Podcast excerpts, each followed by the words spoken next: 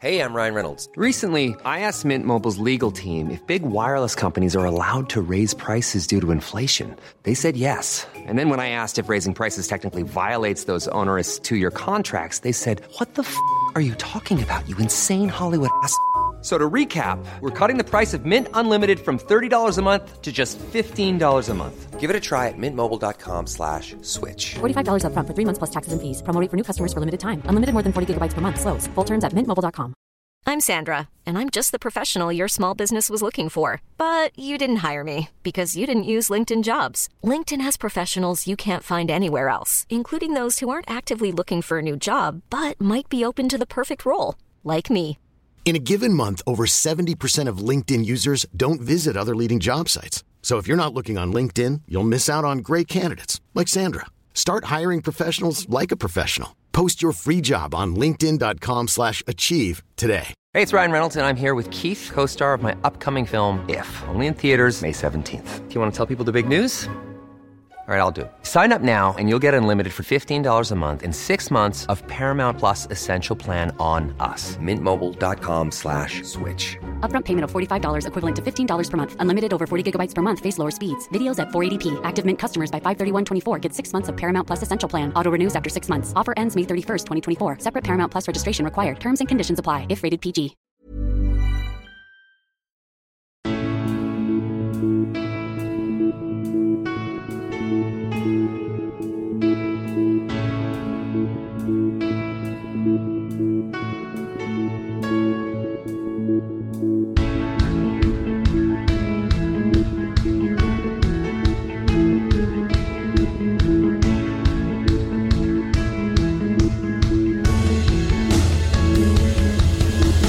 Bienvenidos a Alineación Indebida. La Premier League ha vuelto, se ha disputado la primera jornada y aquí estamos para comentarlo todo y sobre todo para sobrereaccionar a cada una de las cosas que han ocurrido. Lo que no es una sobrereacción es que Chelsea y Liverpool en un muy divertido partido inaugural demostraron por qué quieren tanto a Moisés Caicedo. Y no te cedo un milímetro es lo que le dijo el Brownie de Company al Manchester City de Guardiola, pero dio igual porque los mejores y principalmente Erling Haaland estaban en el City.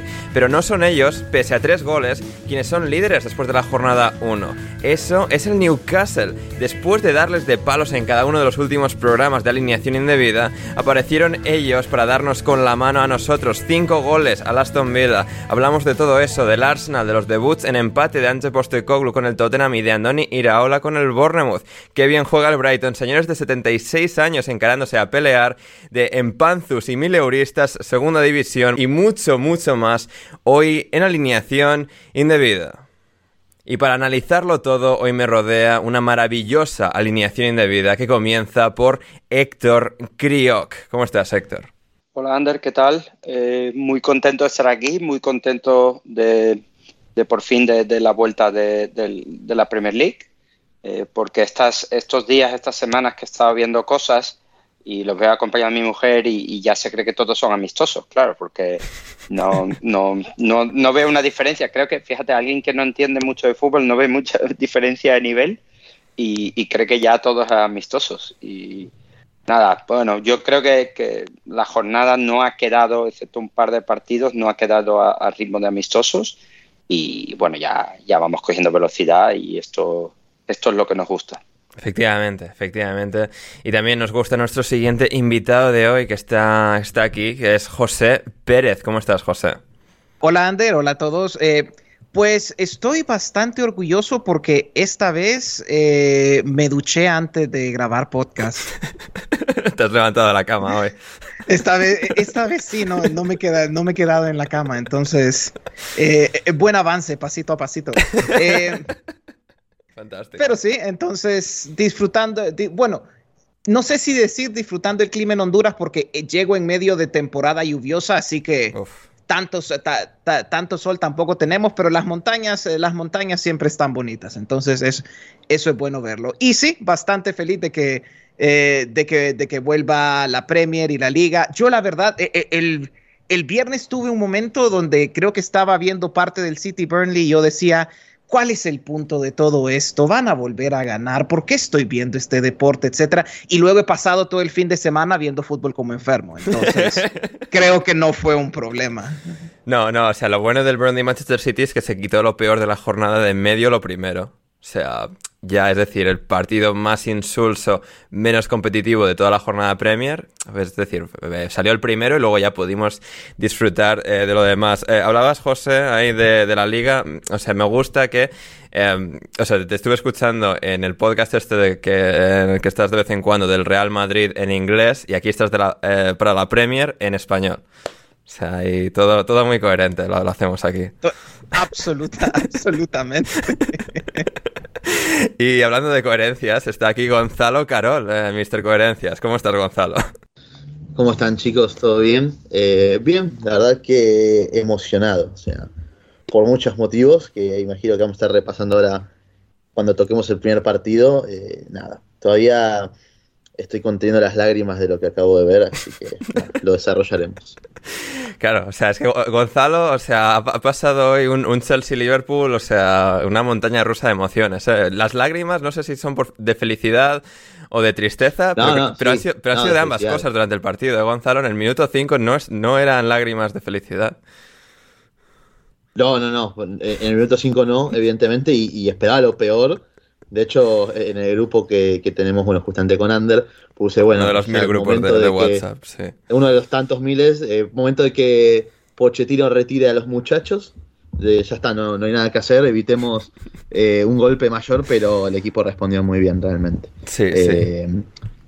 Realmente no. respondió muy bien. No sé si ya estamos hablando de. No, no, no, vamos a hacer un poco de promo y ahora, ahora vamos con el, con el, Chelsea-Liverpool. Pero antes, gente, eh, para apoyar a la causa y poder escuchar los episodios premium entre semana, que hicimos dos la semana pasada, en la semana fantástica de comienzo de la Premier League 2023-2024. Si quieres escuchar esos episodios, más el del próximo jueves, id a patreon.com barra alineación indebida y suscribíos eh, desde tan solo un euro o un dólar al mes. Podéis suscribiros también al segundo nivel de 5 5 dólares con 50 o 6 euros con 50. Eh, no, 6 no, 5 euros con 50, 5 dólares con 50 em, en patreon.com para así eh, permitir que podamos seguir haciendo podcast de tanta calidad, eh, me atrevería a decir, como hemos estado haciendo en los últimos días y así podréis escuchar la totalidad de los episodios, así como también uniros a nuestro server privado de Discord que cada vez somos más pasándola bien con, con los, con los pibardos, con los muchachos y las muchachas que escuchan Alineación Indebida y son suscriptores premium. Y muy bien, pues eso, dad like, comentad, eh, suscribiros donde sea que nos estéis escuchando, sea eh, de pago o gratis. Así que nada, eh, eso, eso es todo. Suficiente tour, suficiente promo, suficiente. Vamos, vamos ya con la jornada de la Premier, ese partidazo con el que hemos cerrado la jornada de fin de semana. Nos queda un United Wolverhampton el lunes por la noche, pero del fin de semana todo, todo, se, todo llegó a su final con ese choque en Stamford Bridge entre Blues y Reds, Chelsea, Liverpool. Héctor, vamos a empezar por ti en este caso. Eh, partidazo espectacular entre, entre estos dos. Porque bueno, pues al final tienen sus problemas y eso siempre ayuda, ¿no? Porque luego ves al City que no tiene problemas y es como, bueno, pues ahí tienes un poco la perfección eh, social, futbolística encarnados en, el Manchester City.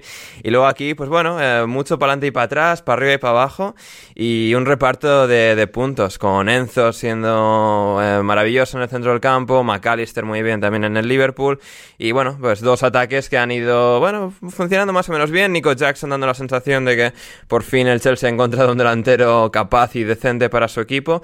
Eh, ¿Por dónde te gustaría empezar todo esto? A mí, a mí me ha parecido un, partido muy bueno, un partido de, un ritmo muy alto, eh, que a mí me ha gustado mucho. El, partido de Enzo es una locura, pero esto se lo dejo a Gonzalo luego porque es mejor. Eh, a mí Luego me ha, me ha gustado mucho McAllister y Sol Sol o como se diga, yo le llamo Dominic. Dominic, sí, sí. Eh, me, ha gustado muchísimo, eh. el, chico se me ha gustado mucho, mucho, de verdad. Y, y luego lo que ha quedado claro un poco es, el tema de, los ritmos de juego. Lo que hablábamos en, en la previa del Liverpool, rock and roll, balón largo, jugadas de pocos segundos, gol Eh, otro gol anulado también, una, una, buenísima jugada. Salah ha estado, no ha estado súper conectado, pero cada vez que, ha tenido que hacer algo lo ha hecho muy bien.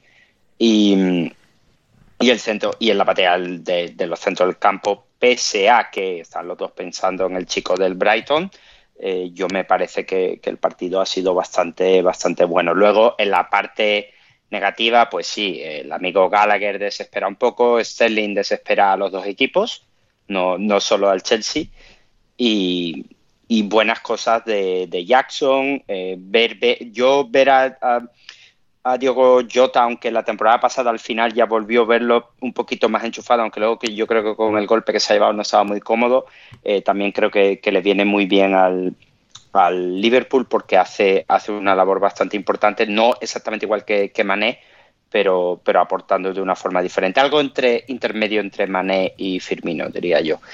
Y, nada, un buen partido para, cerrar el, domingo. Empate, como los últimos, no sé si ocho o nueve, o nueve partidos entre estos dos, pero no, no creo que ninguno se tenga que ir demasiado descontento con lo que ha pasado hoy en Stamford Bridge. Hmm, todo, totalmente de acuerdo. Em, José, em, háblame, bueno, de muchas cosas, pero sobre todo de ese pase de Mohamed Salah a Luis Díaz para marcar el primero de los dos goles de hoy. Sí, la verdad que eh, es un partido que deja muchas cosas interesantes de ambos lados. Eh, pues como ya, como ya hemos dicho, algunas buenas, algunas malas. Em, a mí, yo cuando estaba viendo ese pase, lo primero que estaba pensando es eh, madre mía, ¿cómo no le va a ir tan bien a Disasi en esta liga? Porque ahí le, ahí le costó un poco, eh, ahí le costó un poco seguir a Luis Díaz en esa. Y ya luego tuvo otra, eh, y luego creo que Luis Díaz fue que le hizo otra luego, y yo pensaba, a este no le va ir, no le va ir bien. Y luego ya... Eh, cuando, cuando el Chelsea comienza a meterse más en el partido, ya comienzas a ver la fortaleza de Disasi, por ejemplo, lo que hace con balón o lo, que, o lo que te puede dar incluso en el área rival, como, sucede, como sucedió con el gol. Entonces, esos detalles, eh, y, es un buen ejemplo de las cosas, de nuevo, de que en ambos equipos pues se vieron varias cosas muy prometedoras, varias cosas que, deja, que dejan dudas sobre, y sobre todo, como en el caso de Disasi, ambos equipos me dejan dudas eh, sin de, de, las cosas que hacen todavía sin, sin balón. Pero, pero la verdad es que los equipos siendo estos equipos siendo un poquito desastrosos sin balón, da lugar, eh, da, lugar a fútbol muy divertido y claro, un partido de, eh, de, de mucha ida y vuelta. Viendo a Liverpool, eh, lo de Soboslai, estoy de acuerdo con Héctor de que, de que me gustó mucho y me parece que, claro, Klopp está intentando hacer algo similar con Cody Gakpo en el lado izquierdo y no está funcionando por múltiples motivos, porque Gakpo no es lo mismo que Soboslai, no tiene la misma intensidad, porque también porque Robertson es un lateral diferente a Trent, entonces la dinámica no puede ser la misma y lo que sea que se está intentando ahí no funciona. Eh, la razón principal por la que me gustaría que Liverpool consiga su medio centro, otro medio centro ya, porque no puedo seguir viendo esto de Gakpo en el, en el medio campo, me duele. Eh, como alguien, como alguien que, lo ha, que, que, lo ha visto, que lo ha disfrutado mucho en Eindhoven. Eh, otras cosas que me llaman la atención. Bueno, es que con eh, balón eh, muchas cosas José, antes de pasar con otras cosas, es que lo estabas mencionando, este se me ha ocurrido una metáfora. Esto, o sea, lo de Club con Gakpo es como estas parejas sentimentales en los que la chica o el chico intenta como convertir al otro, a la pareja, en una persona que no es, ¿no? Y sigue como insistiendo en que se comporte de X manera que es como totalmente, totalmente antagónica a lo que es esa persona en esencia. Correctísimo. Y eso que yo creo que esto pasa también por una cuestión de, necesidad, porque sí. Eh, yo creo que con un medio con un medio centro, que era lo que el Liverpool, eh, bueno, lo que el Liverpool ya buscando hace un mes entre Lavia y Caicedo, eh, con un medio centro eso te acomoda mucho las cosas, te permite ubicar a Alexis en una altura más avanzada en el campo, quizás ocupando ese rol de Gakpo y devolver a Gakpo al extremo izquierdo. Yo creo que eso justamente es más una cuestión de la necesidad de que dentro de todos tus delanteros, Luis Díaz, Darwin, O sea, que sí que jugaría más arriba habiendo otro medio centro seguramente, pero claro, estando Luis Díaz, estando Diego Jota, estando...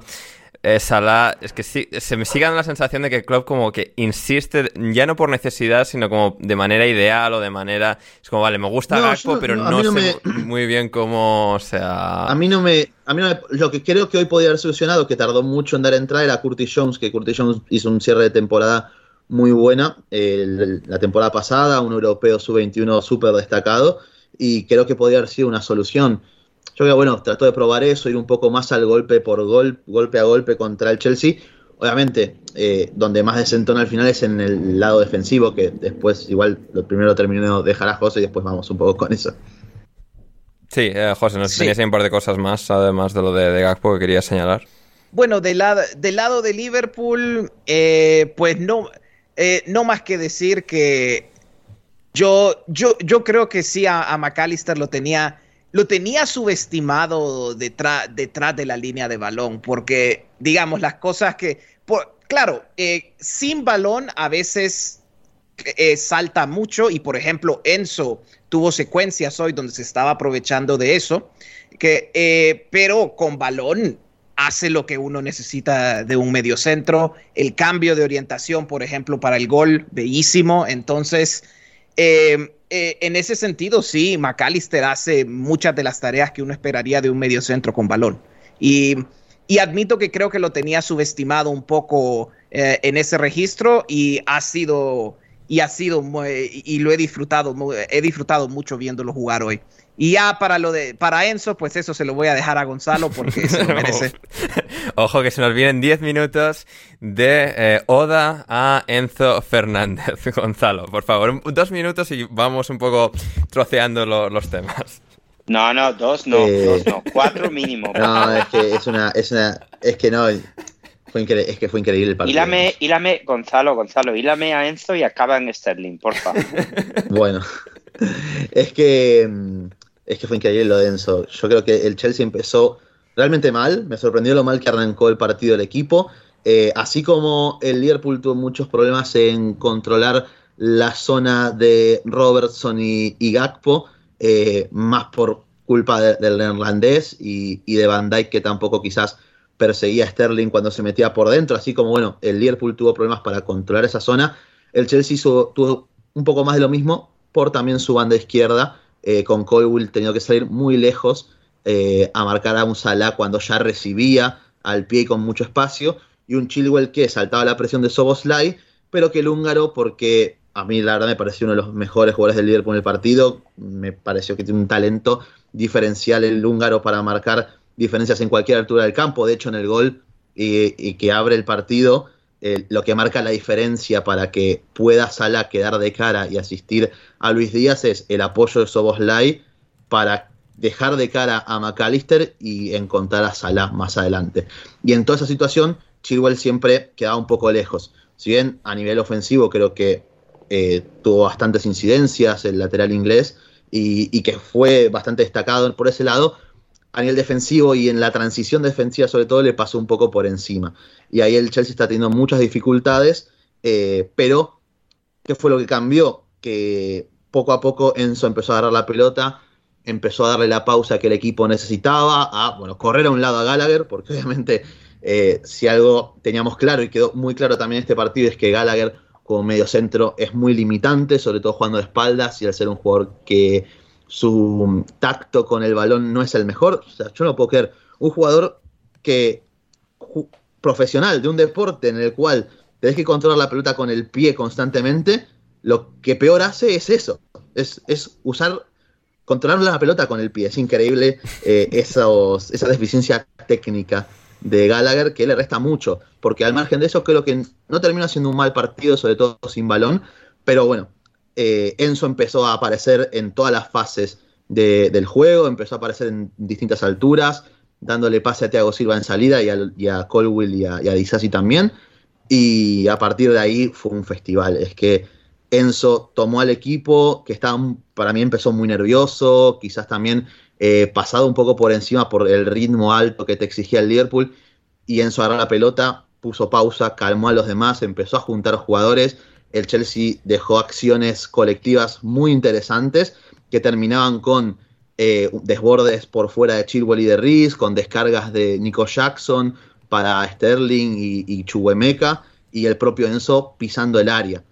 Eh, si bien, obviamente, si en cuanto, si es que se hace oficial lo de Caicedo, lo de Romeo Lavia, vamos a ver a un Enzo mucho más potenciado por tener un compañero eh, a la altura a nivel técnico.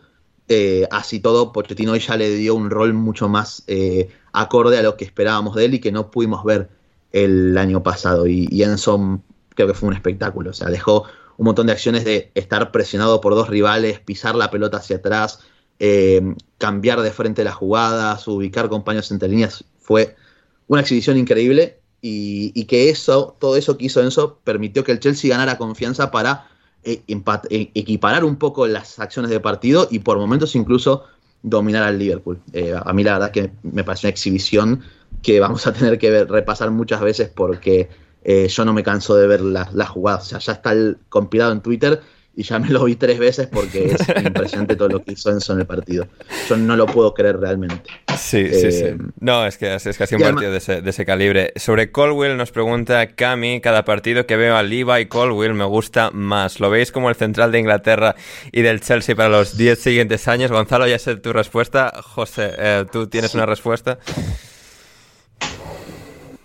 Pues yo no lo te, yo no lo tengo tan visto, solo que claro, lo que he visto, lo que he visto me gusta, me, gusta mucho. hoy, hoy el único problema ha, sido menos, como ha, dicho, como ha dicho Gonzalo, ha sido menos problema de él y más problema de expuesto, un poco más expuesto, ha quedado un poco más expuesto a nivel, a, nivel de sistema, pero em, es eh, otro, otro jugador que he disfrutado mucho hoy y creo que lo que claro, como, como yo no conozco también al jugador, lo que me sorprendía es que muchas veces pues estaba siendo esencialmente de lateral izquierdo y ayudando a atacar como ayudaría a atacar un lateral izquierdo. Y eso, eh, claro, no, no, conozco al jugador también y esas cosas no sabía que las podía hacer y, y, y eso pues solo demuestra aún más la calidad del jugador de que puede desempeñar esas funciones. Bien. Sí, y mira, a mí, a mí no me pareció, eh, a mí no me pareció el mejor partido de Levi Colwill, sinceramente. Eh, sí coincido en todo igual, eh, me parece buenísimo, con balones espectacular, por eso puede jugar como lateral y, el Chelsea cuenta con tres, hoy contó con tres centrales que en salida de balón son excelentes, pero también es como que, obviamente es joven todavía, tiene que ganar experiencia y tiene al lado al mejor para aprender de, alguien como es Thiago Silva, eh, pero es alguien también un poco que se deja llevar por la inercia muchas veces, eh, quizás va al piso de más, mete el pie en situaciones en las que quizás no debería y eso eh, genera que sea gambeteado en situaciones que podría resolver mejor. Tiene mucho margen de mejora, pero ya es buenísimo, sin duda alguna, y, y que es, a ver, en el peor de los casos es un central para estar en convocatoria por 10 años eh, y en el mejor de los casos para ser titular y uno de los mejores del mundo. Hmm. Para no decepcionar a, Héctor Gonzalo, eh, de Sterling, ¿quieres decir algo? Mira, eh, iba a poner un tuit antes de arrancar, pero no me dio el tiempo de, formularlo bien. Eh, si puse es el peor jugador de la historia del fútbol, puse un poco utilizando una. ¿Cómo es que se dice? cuando agrandas algo, ¿viste? Una hipérbole. la palabra una hipérbole, la, palabra de Pedrero le estaba pensando eso, una hipérbole.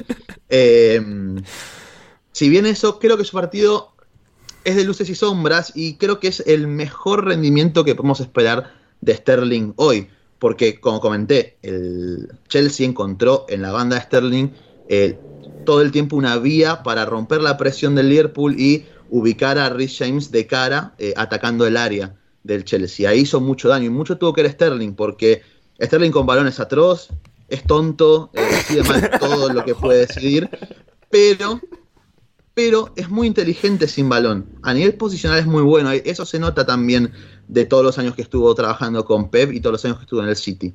Entre líneas es muy bueno realmente y recién de espaldas también. Y cuando tienen que activar una pared, hubo un par de jugadas en las que activó muy bien las, carreras sin balón de Rhys, eh, de Rhys James. El problema es que todo lo que pasa con balón después, ¿no? Cuando tiene que atacar en un uno contra uno, cuando tiene que tomar decisiones que las hace decididamente mal. ¿Fue, una mal. ¿Fue un mal rendimiento de Sterling?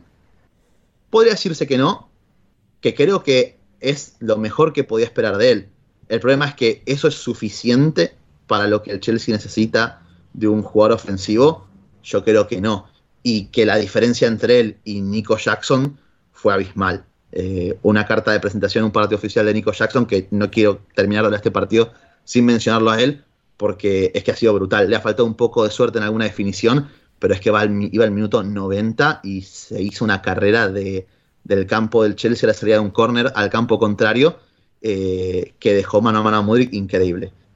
Hmm. Y lo último de todo, por lo que lloré de emoción, ¿cuántos años? Bueno, o sea, Mendy lo hacía, pero me, te juro, en, el minuto 90, cuando Robert Sánchez descolgó un centro, me puse a llorar de la emoción.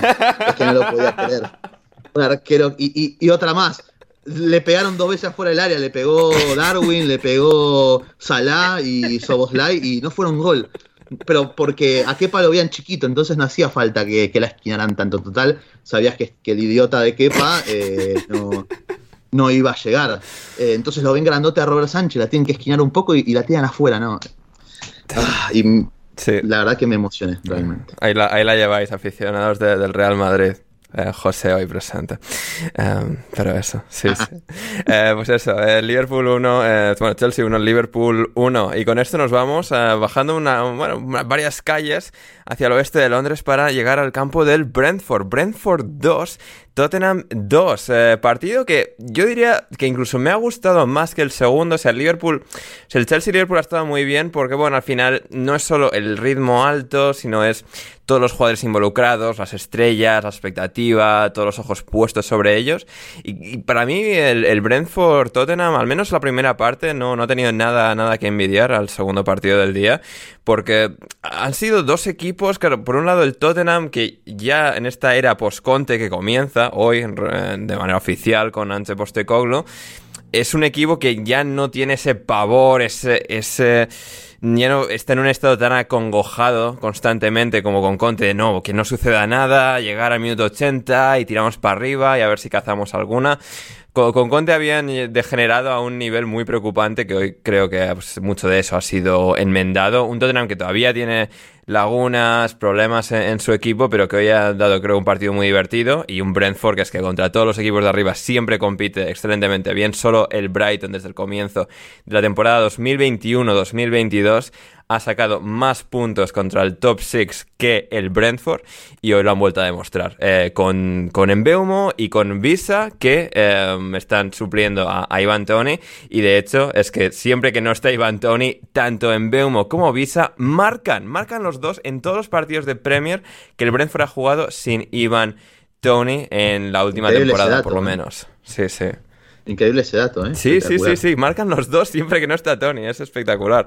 Em, aparte que es, que es, que realmente son muy buenos, ¿eh? Mm, sí, sí, cada vez más. Yo antes los veía un poco más de reojo, pero pasan los años y, siguen marcando diferencias para este equipo. Mm, totalmente, totalmente. Em, Héctor, ¿qué, te ha parecido el partido? Pues yo también estoy de acuerdo. Creo que, me ha gustado más que el partido del Chelsea. Em, el, ritmo del Brentford es algo que, hombre, no, lo podrán hacer cada semana, supongo que cuando jueguen contra el Luton o contra el Sheffield United tan encerrados, pues no, eh, no podrán, pero, pero creo que fácilmente 14 partidos de, Premier sí que se puede ver eh, al equipo en, este ritmo y es realmente divertido de ver. ¿eh? Es, muy divertido de ver a, a, este equipo, un centro de campo muy dinámico, con, con Jensen, luego el, en Bombo y el, y el chico este que, eh, ¿cómo se llama? Eh, Visa. Joan Visa, que, que ha vuelto loco a mi querido Emerson, aunque luego Emerson ha conseguido, digamos que no, que no tengamos que meternos tantos con él por, por el 1-1.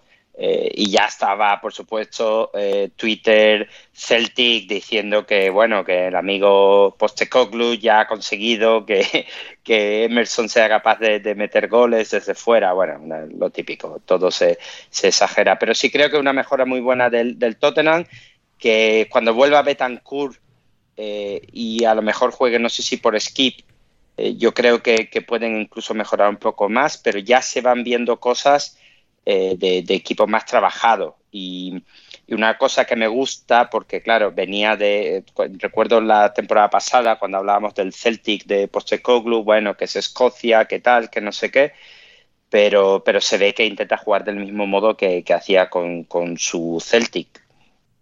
Richarlison, pues, ha hecho prácticamente lo mismo que yo. O sea, yo desde mi sofá y Richarlison, pues creo que hemos estado más o menos igual. Sí, ahí sí que se ha visto que el equipo todavía necesita un tiempo para reacoplarse, sobre todo al ataque. Todo lo demás está funcionando más o menos bien, pero ah. lo que eran las tres últimas piezas del ataque se estaban atascando un poco. sí. a mí igual me hay algunas cosas que me, me dejan dudas, decisiones de Postecoglou. No. A ver, mal, ¿eh? equipo perfecto no, y por acabar un poco, eh, Son debe ser el capitán más blando de toda la Premier League. ¿eh? O sea, una cosa. es que es el, capitán yo lo que quiero, no habla. Yo, lo quiero mucho y, muy fan, pero. El capitán de la, de la, selección coreana, Héctor. No, no vayas a caer en estereotipos. es que era, no, no, no. alguien con personalidad, por lo menos. Bueno, Madison ha terminado el partido como capitán después de la sustitución. Madison, que llegó ayer, es una vergüenza.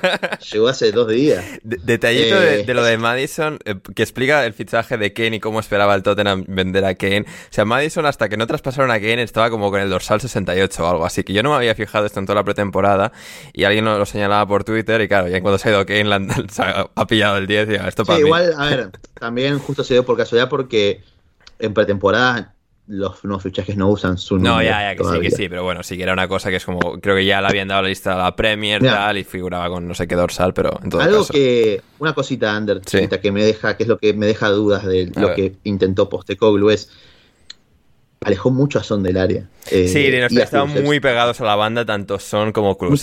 Sí, sí, y lo que me llamó la atención es que eso y que Emerson y Udoji por, por dentro, para que los que den amplitud sean los extremos y dejar muy aislado a Richarlison entre centrales. Más que Richarlison no te va a ganar un duelo ni te va a hacer nada bueno en esa posición. Eh, incluso lateralizando un poco a Skip, eh, medio, medio rara esa idea. Para mí, no sé cuánto va a durar esto, yo creo que tarde o temprano no, sé si era, en función del Brentford también, por cómo juega el Brentford con los tres centrales. Sí, puede ser también. Yo creo que si busca algo así, o al margen de si después usa los extremos más por dentro, que son debería terminar como delantero si es que el Tottenham no ficha a nadie, porque tener a Richarlison en la cancha ya de por sí es un sinsentido. Y ojo, eh, que hay información de último momento, Ander, de que el Tottenham, esto lo veía venir, el Tottenham ha iniciado conversaciones con el Chelsea para fichar a Romelu Lukaku. No, Dios mío. Eh, cuidado con, ese movimiento. no, no, no. una buena, una buena para el querido Postecoglu. Eh, al fin, alguien que le da prioridad al mejor mediocampista que tiene el Tottenham en el equipo, que es Bisouma, jugador impresionante que te da muchas ganas. O sea, solo por ver a Bisouma justifica ver al Tottenham. Eh, porque es un jugadorazo espectacular y lo tenían preso, bueno, que es un terrorista, lo tenía preso eso es, eso para que jugara para que jugara Bentancur. Eh, perdón, Bentancur eh, no, no, es lo mismo, sino Hoiber, Hoiber, perdón. Hoiber, sí. Em, eh, José, te he visto un tuit sobre lo de Bisuma, que es cierto también, o sea, Bisuma es un jugadorazo, Gonzalo tiene razón, y al mismo tiempo tiene, tiene esta cosa que es que cuanto más tiempo y sitio, espacio tiene para pasar el balón, peor la pasa. Ay, yo, yo, es que he visto muchos jugadores así que, que trabaja más a alta, a, velocidad alta, eh, más, instintivo, más instintivo. Yo eh, lo, lo, lo, puse como algo chistoso, pero en realidad es algo que me fascina porque es un poco de, eh, de cómo los jugadores toman decisiones, porque se nota que esta gente que opera más rápido lo hacen de manera más instintiva y luego cuando les toca pensarlo un poco más, ah, ah hay un poco más de crisis de crisis de, decisión, pero yo encantado con lo de Bizuma eh, hoy también. Eh, muchas secuencias muy bonitas saliendo, eh, saliendo de la, de, la, de, la, presión que hace el Brentford. En, lo, interesante, lo interesante era eso, que creo que era el amigo Aaron Moniz que estaba diciendo, bueno, es que cuando lo presionan es buenísimo, cuando no lo presionan es el, es el problema. Mm.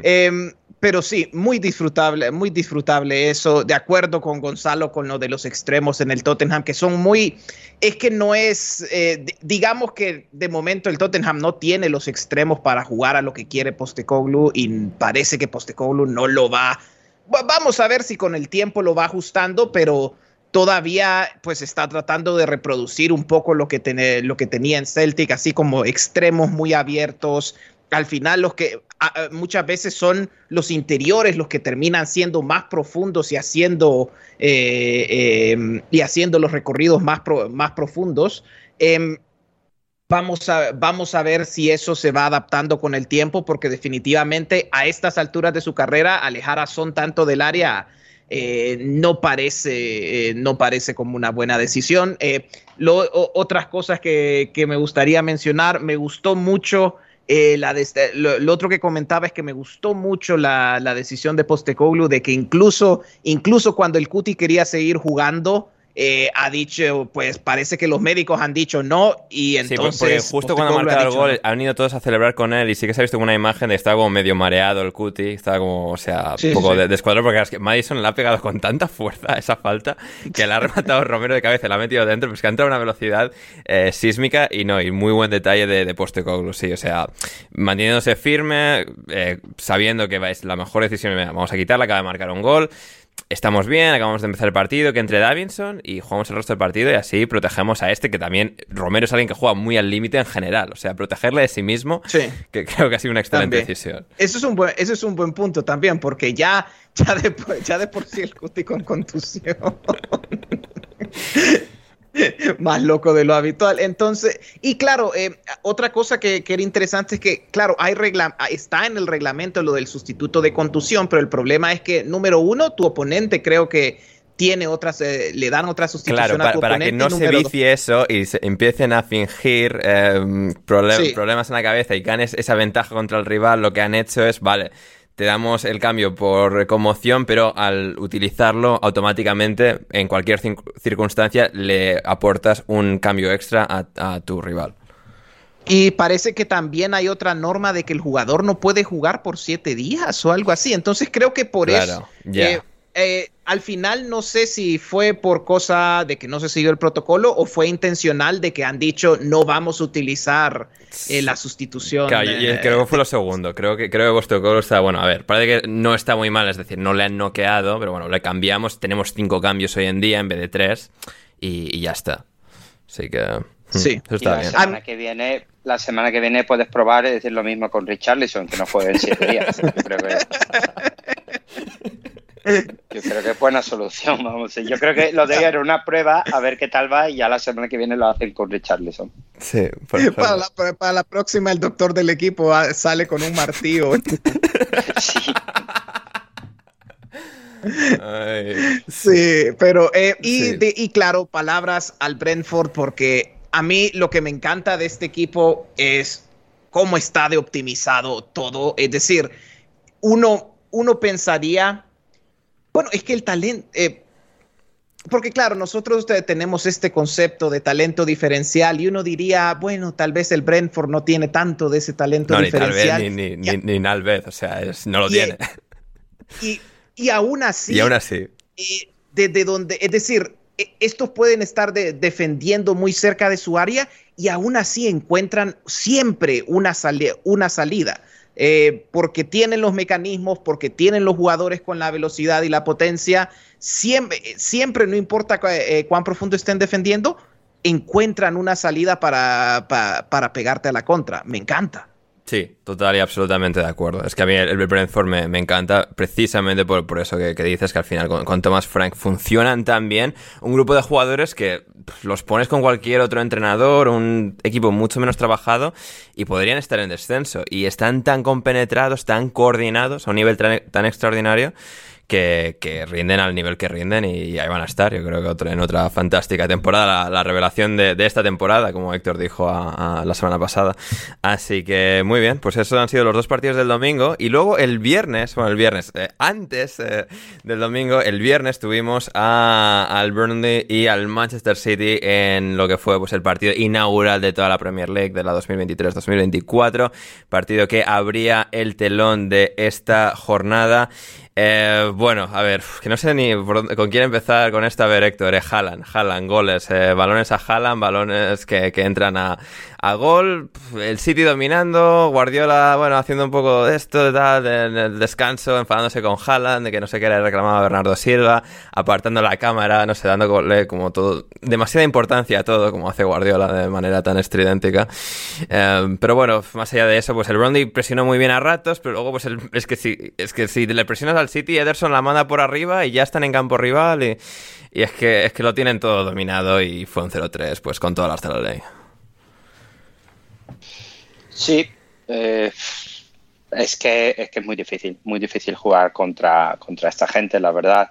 Eh, mmm, buen partido de Kovacic dentro de, de, la función que ha ido a hacer al Manchester City, que implica que Rodrigo, eh, que posiblemente después de Haaland ahora mismo sea el mejor jugador del equipo en cuanto a rendimiento tenga, tenga más libertad y, y así, así se vio con, con, algún disparo de fuera y también con es, es, el eje fundamental del equipo y que me perdone John, John, eh, John Stones, pues no es lo mismo tener a Kovacic al lado que, que, tenerlo a él en cuanto a la hora de tener libertad, claro, porque si Kovacic coge la pelota pues puede salir. Pero bueno, al final esto se resume más un poco en Haaland.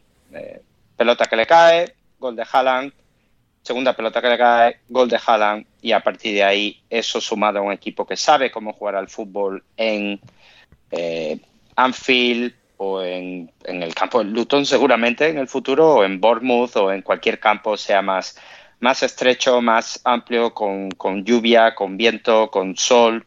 Es un equipo que tiene las dinámicas muy bien trabajadas y pese a, a los cambios que han tenido, por supuesto, de, de Marez fuera y cosas así, siguen teniendo un, una base en la plantilla, porque la plantilla no es excesivamente larga, pero la base de 16, 17 jugadores que juegan de memoria. Y claro, cuando, cuando juegas así es muy difícil para el otro equipo porque parece que estás en una superioridad evidente a la que se añade pues el, el monstruo noruego que a ver cuántos goles mete esta temporada. Yo ya, ya he escuchado que eh, creo que fue a Maldini el otro día, que bueno, que no sería normal que meta los mismos goles que la temporada pasada. No, ya tampoco lo, que... lo, lo, han sido los años de pick de, de, Messi y de Cristiano. Esa es la claro, cosa. Pero, pero, ¿qué quieres que te diga? No, yo me parece que poner cualquier, cualquier interrogación ante este chico eh, es un error. Sí. Porque, porque bueno, yo recuerdo que al final de temporada pasada Guardiola lo sacaba, ¿eh? porque Guardiola también intenta que Julián juegue y, y, tenga protagonismo porque es buenísimo. Entonces, imagínate si este chico fuera como Messi y a mí no me sacas del cambio, del campo como Cristiano Ronaldo, pues, pues puede meter los goles que quiera y fallarlos también, ¿eh? que, no, que no significa ahora aquí que sea perfecto el amigo Haaland. Sí, eh, más allá de este partido, José, Gonzalo, no sé, es partido un poco para odiar el fútbol, es cierto, porque al final es que es el Manchester City, sí, es que son... Como todos los partidos del Manchester City. Sí, a ver, es que pues, son, es bonito de admirar al City por sí mismo, pero en un contexto de competición deportiva, y vale, que luego se tuerce la temporada y nos cae a la boca y tal, y, y o sea, nada, que todo se tuerce y no, no es nada como parece en esta primera jornada, y puede que estemos sobre reaccionando, pero es como, bueno, han empezado tal y como terminaron, y. Sí, y igual vuelvo un poco a lo que había comentado en el episodio de, de las previas. Sí. Eh, a nivel nombres es mejor el City que el año pasado. Porque, no, pero, insisto, pero son igual de buenos. O sea, vale, han perdido o sea, a Gundogan buenos, y ha entrado Kovacic, pero, tema, pero en cuanto a eficiencia, que, porque, aunque no esté Marés. Por ahora, pero por ahora digo. El, el, tema es, no está Marés, que ya era suplente, está bien. Entró Foden y Foden es un talento impresionante. Pero yo creo que hay mucha diferencia entre Gundogan y Kovacic. Son perfiles muy distintos. Y, y Gundogan creo que era un jugador tan inteligente en todo lo que abarcaba, eh, cómo jugaba entre líneas, cómo tenía esa lectura para atacar el área y llegar a zona de remate. Todo eso Kovacic no te lo puede dar. Kovacic es un jugador que más bien aporta con balón y sin él ya eh, quizás se queda un poco más corto. Más ah, por, eso, por eso quieren a Paquetá por 100 millones, ¿no? Bueno, claro, el tema es ese. Después el City se trae a Paquetá, se trae a Jeremy Doku como Jeremy Doku como está sonando ahora y, y, ya está, te arregla todo, ¿no? Pero así todo, no sé, yo la temporada es muy larga y, por ejemplo, se fue De Bruyne lesionado y después no te queda mucho más en el banco. Está bien que después Cole Palmer es buen jugador y demás, pero es. Ah, pues balones a Haaland, Gonzalo. Balones de Ederson a Haaland. Ya está. No hace o sea, el centro del campo es simplemente un, proyecto de vanidad de Guardiola en este Manchester City. Ederson, Haaland, ya está. Y goles. sí, el tema es. Eso en algún partido, en algunos partidos como este te puede servir, quizás en otros no. Por eso es lo que digo, y que insisto, es muy, las temporadas son muy largas, el City va a competir en todos los frentes, va también que tener que eh, irse al Mundial de Clubes, entonces eh, es como que la temporada se les puede hacer muy larga, a menos que ahora en estos últimos 18 días que quedan de, mercado ya terminen de moldear un poco más la plantilla. Pero más que nada eso. Después, obviamente, siguen siendo igual de buenos, siguen siendo igual de aburridos también. Así que bueno, dejaré el análisis de estos partidos para, para una persona que, bueno, que, tenga más estómago. O, no, y lo, dejamos, lo dejamos ahí, el, el Burnley Manchester City. También. Y si, y si hacemos eso, no hablemos del City. de José, ¿del Burnley quieres decir algo? Pero no, no, o sea, del City en general, no, digo hoy, eh, de toda la temporada. Ya, ya, ya, podríamos. Son 19 equipos para la Premier. sí, eh, podríamos estudiarlo eso. Eh, José, ¿algo del Burnley o vamos con otras cosas? no estarían, no estaría necesariamente en contra. Es que a mí me da una flojera analizar partidos del City por esa misma razón. Me, eh, es decir, yo sé que es un poquito, eh, no recuerdo qué, cuenta es, así, ah, The Purist, un tipo que hace, buenos videos, que hace buenos videos en YouTube. Estabas haciendo la analogía con ver a Floyd Mayweather boxear. Es como que sí, que sé que son buenos, pero es, pero da una, pero da una flojera. No, no, no te emociona, no te llegan al corazón. Exacto. Entonces, eso sí, a mí lo que me parecía divertido del City Burnley era un poquito ver como en qué, e, e, en qué universo paralelo hemos terminado en que el Burnley haciendo pases cortos y el City hace un Ederson Haaland. y como esa es la esa es la realidad en la, e, en la, en la que vivimos en la que vivimos actualmente. Del Burnley, pues, ¿qué se puede decir más que e, es un poco difícil evaluar su techo, lo que pueden hacer esta temporada, dado la bestialidad que estaban enfrentando. Entonces, claro, no se puede, ni siquiera puedo decir si estaban siendo ingenuos o algo por el estilo, porque creo que va a haber que, que verlos contra otro tipo de oponentes para ver realmente cómo está su, cómo se ve su futuro eh, eh, en esta temporada de la Premier. Hmm, sí, ya, ya volveremos más, adelante con, con, el Burnley. Mientras tanto, en el episodio de hoy eh, vamos con una pequeña pausa musical y volvemos con mucho más musical, no, una pausa publicitaria, publicidad, gente, comprad lo que sea que os vayan a vender ahora. ahora nos vemos. Hey, I'm Ryan Reynolds. At Mint Mobile, we like to do the opposite of what Big Wireless does. They charge you a lot. We charge you a little. So naturally, when they announced they'd be raising their prices due to inflation, we decided to deflate our prices due to not hating you. That's right. We're cutting the price of Mint Unlimited from $30 a month to just $15 a month. Give it a try at mintmobile.com slash switch. $45 upfront for three months plus taxes and fees. Promo for new customers for limited time. Unlimited more than 40 gigabytes per month. Slows. Full terms at mintmobile.com. Hey, it's Ryan Reynolds, and I'm here with Keith, co-star of my upcoming film, If, only in theaters May 17th. Do you want to tell people the big news?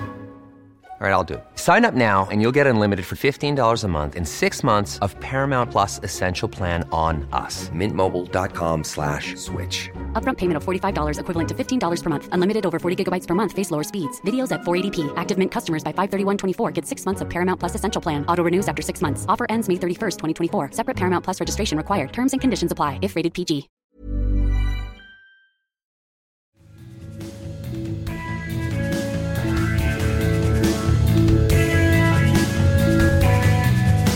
Ya estamos de vuelta en alineación indebida para comentar mucho más de esta jornada inaugural de la Premier League 2023-2024. Emirates Stadium, Arsenal 2, Nottingham Forest 1. Em, José, bueno, eh, no sé, partido de bien el Arsenal, pero no sé, también una sensación de ah, que igual les falta un poco de brillantez, estar ganando un poco los partidos ya desde la jornada 1 sin la mejor de las actuaciones. El Forest tuvo ocasiones muy claras que de alguna forma eh, descompensaron mucho eh, los goles esperados a favor del Forest. Pero pues el Arsenal con pues, un toque de brillante de Martinelli para darle el gol a, a y luego también de, de Bukayo Saka para marcar el, el gol. Pero bueno, sacó el día adelante. No sé si es hay que mirarlo desde el lado positivo, negativo. Eh, ¿Qué lado de la moneda cae esto? Yo creo que el Arsenal ha visto lo del City, ha dicho, no, eso es muy aburrido, no podemos hacer eso. Y han dicho, la última media hora la voy a cagar para hacerlo un poquito eh, para hacerlo un poquito más emocionante. Eh, es decir, no es la a veces, y esa es claro la diferencia entre todavía el nivel de dominación Manchester City versus el nivel de, eh, de dominación Arsenal. Arsenal todavía 90, 90 eh, minutos del tipo de perfección y dominio que tiene el City, pues todavía le cuesta muchas veces llegar a eso y pasa lo que pasó en este caso, donde me parece que los primeros 60, 70 minutos eh, los primeros estaban bien y luego ha habido la redacción del, del, Forest hacia el final del partido donde realmente se podrían haber caído, se podrían haber caído las cosas. Pero yo, de lo, de por ejemplo, los primeros 60 minutos por ahí me gustaron. Hubo mucho, hubieron muchas cosas que me, que me gustaron. Eh, la estructura, por ejemplo, eh, la estructura, es que ahora es difícil decir, se ven muy sólidos en defensa luego de lo que pasó la última media hora, pero los primeros 60 minutos se veía solidísimo con, e, con esa estructura, los tres centrales, lo de Thomas Parry que, que estaban, comienza en el lateral derecho y luego eh, se va moviendo hacia adentro para, eh, para formar el, el, doble mediocentro con Rice. Em, e incluso en esa situación, e incluso eso eh, tenía, ese como doble pivote tenía sus matices porque cuando Pari tenía el, el balón, Rice empieza a moverse más agresivamente hacia adelante. Esos detallitos me, me, gustó mucho. La, creo que lo que más chirrea de momento con este Arsenal es en general el sector izquierdo no me gustó. El circuito, diga, el circuito de la derecha. con Ben White, con Saka, con Odegaard, con Paris, estaba viendo bien pues se ve, se ve, se ve que, que, es, digamos, la parte del circuito del Arsenal que viene de la temporada pasada, que viene de la temporada pasada, se nota que se entienden, se notan las rotaciones, que cada quien compensa bien los movimientos del otro. El sector izquierdo, eh, que tenía más, que, que, era más Rice, eh, Kai Havertz, Martinelli, pues se nota que estaba más desconectado. Y al final, cuando todos están así tan desconectados, por ejemplo, muy difícil activar a Havertz en, esa situación. Claro, uno también podría dar el argumento de que Havertz debería estar ahí para ayudar a activar las otras piezas. un, poquito lo de huevo y gallina. Yo con, lo, con Havertz en general, en, este rol de interior, yo todavía no estoy convencido, no estoy convencido que era la, la persona correcta para el Arsenal, pero bueno, Arteta sabrá. Em, y esas son más o menos, y esas son más o menos mis, mis observaciones del Arsenal en esto. Eh, me parece que la estructura defensiva se habrá caído al final, pero se ve bastante, bastante sólido eso eh, con Rice y los centrales. Y que sí, de momento el sector izquierdo le hace falta eh, un poco más de trabajo porque ahí todavía pues falta, falta continuidad en ese sector y tiene sentido dado que los fichajes nuevos están ahí. Hmm, total y absolutamente. Eh, Gonzalo. Eh, vamos a hablar del Forest. Eh, una cosa más del Arsenal que, tenía para preguntarle a, ah, Héctor y, vamos con el Forest. solo del Arsenal, em, Héctor, nuestro amigo Leonardo Silva decía en Twitter, hay niveles de saca que aún no hemos descubierto. Em, y claro, es, es, interesante esto, ¿no? Porque ya es pues, muy joven, sigue siendo muy joven. Saca es titular en este Arsenal, cada vez va produciendo más y este año sí que es un poco una de esas. uno de esos factores motivantes del Arsenal, ¿no? Es ver si Saka puede dar, en plan, un salto hacia superestrella, hacia unos números que le puedan convertir en la estrella indiscutida junto con Odegaard, porque Odegaard siempre va a estar ahí, pero digamos unos guarismos, unas cifras que realmente cimenten a Saka como, vale, ese extremo de muchísimas asistencias y muchísimos goles también, que, realmente dé ese empaque eh, extra al Arsenal. Sí, sí, yo creo que sí, que además está, está muy bien rodeado eh, para ello y, que tiene que dar el paso adelante, porque aparte llevando, llevando un poco el, la etiqueta de, chico del Arsenal, porque bueno, Odegar viene de, otro sitio y tal, eh, yo creo que lo, iba a comparar un poco con Rashford, con el, el primer Rashford cuando Rashford sale y, hace grandes temporadas y hace grandes números y se convierte un poco en el icono del Manchester United y icono, por supuesto, el fútbol británico. Eh, creo que Saka está en ese eh, primer escalón que tuvo que hacer Rashford, ya ha demostrado, pero está en el momento que, en el que en su equipo es considerado una, estrella y se espera de él que, sea una estrella de la liga con, con rendimientos números y, por supuesto, intentar llevar a su equipo a pelear la, la Premier League. Y, y a ver las noches europeas, porque esto lo comentamos también en la previa, que habrá que ver a, este grupo de, Arteta eh, en las noches europeas eh, durante esta temporada. Totalmente. Gonzalo, en Nottingham Forest, eh, arbolitos, ¿los vamos a talar o no? y tiene tres árboles en la línea de centrales que más les vendría bien talar porque... Sí. Ya me dirás que que con estos centrales, con Willy Bolly, Joe Burrell y, máquina, máquina, no te puedes llamar máquina. Literalmente te llamas máquina. Y sos el peor de todos. O sea. Eh, sí, sí, no, no, o sea, lo del Forest tiene mérito. ¿eh? creo que no, reconocimos lo suficiente lo que hizo el año este pasado con estos jugadores.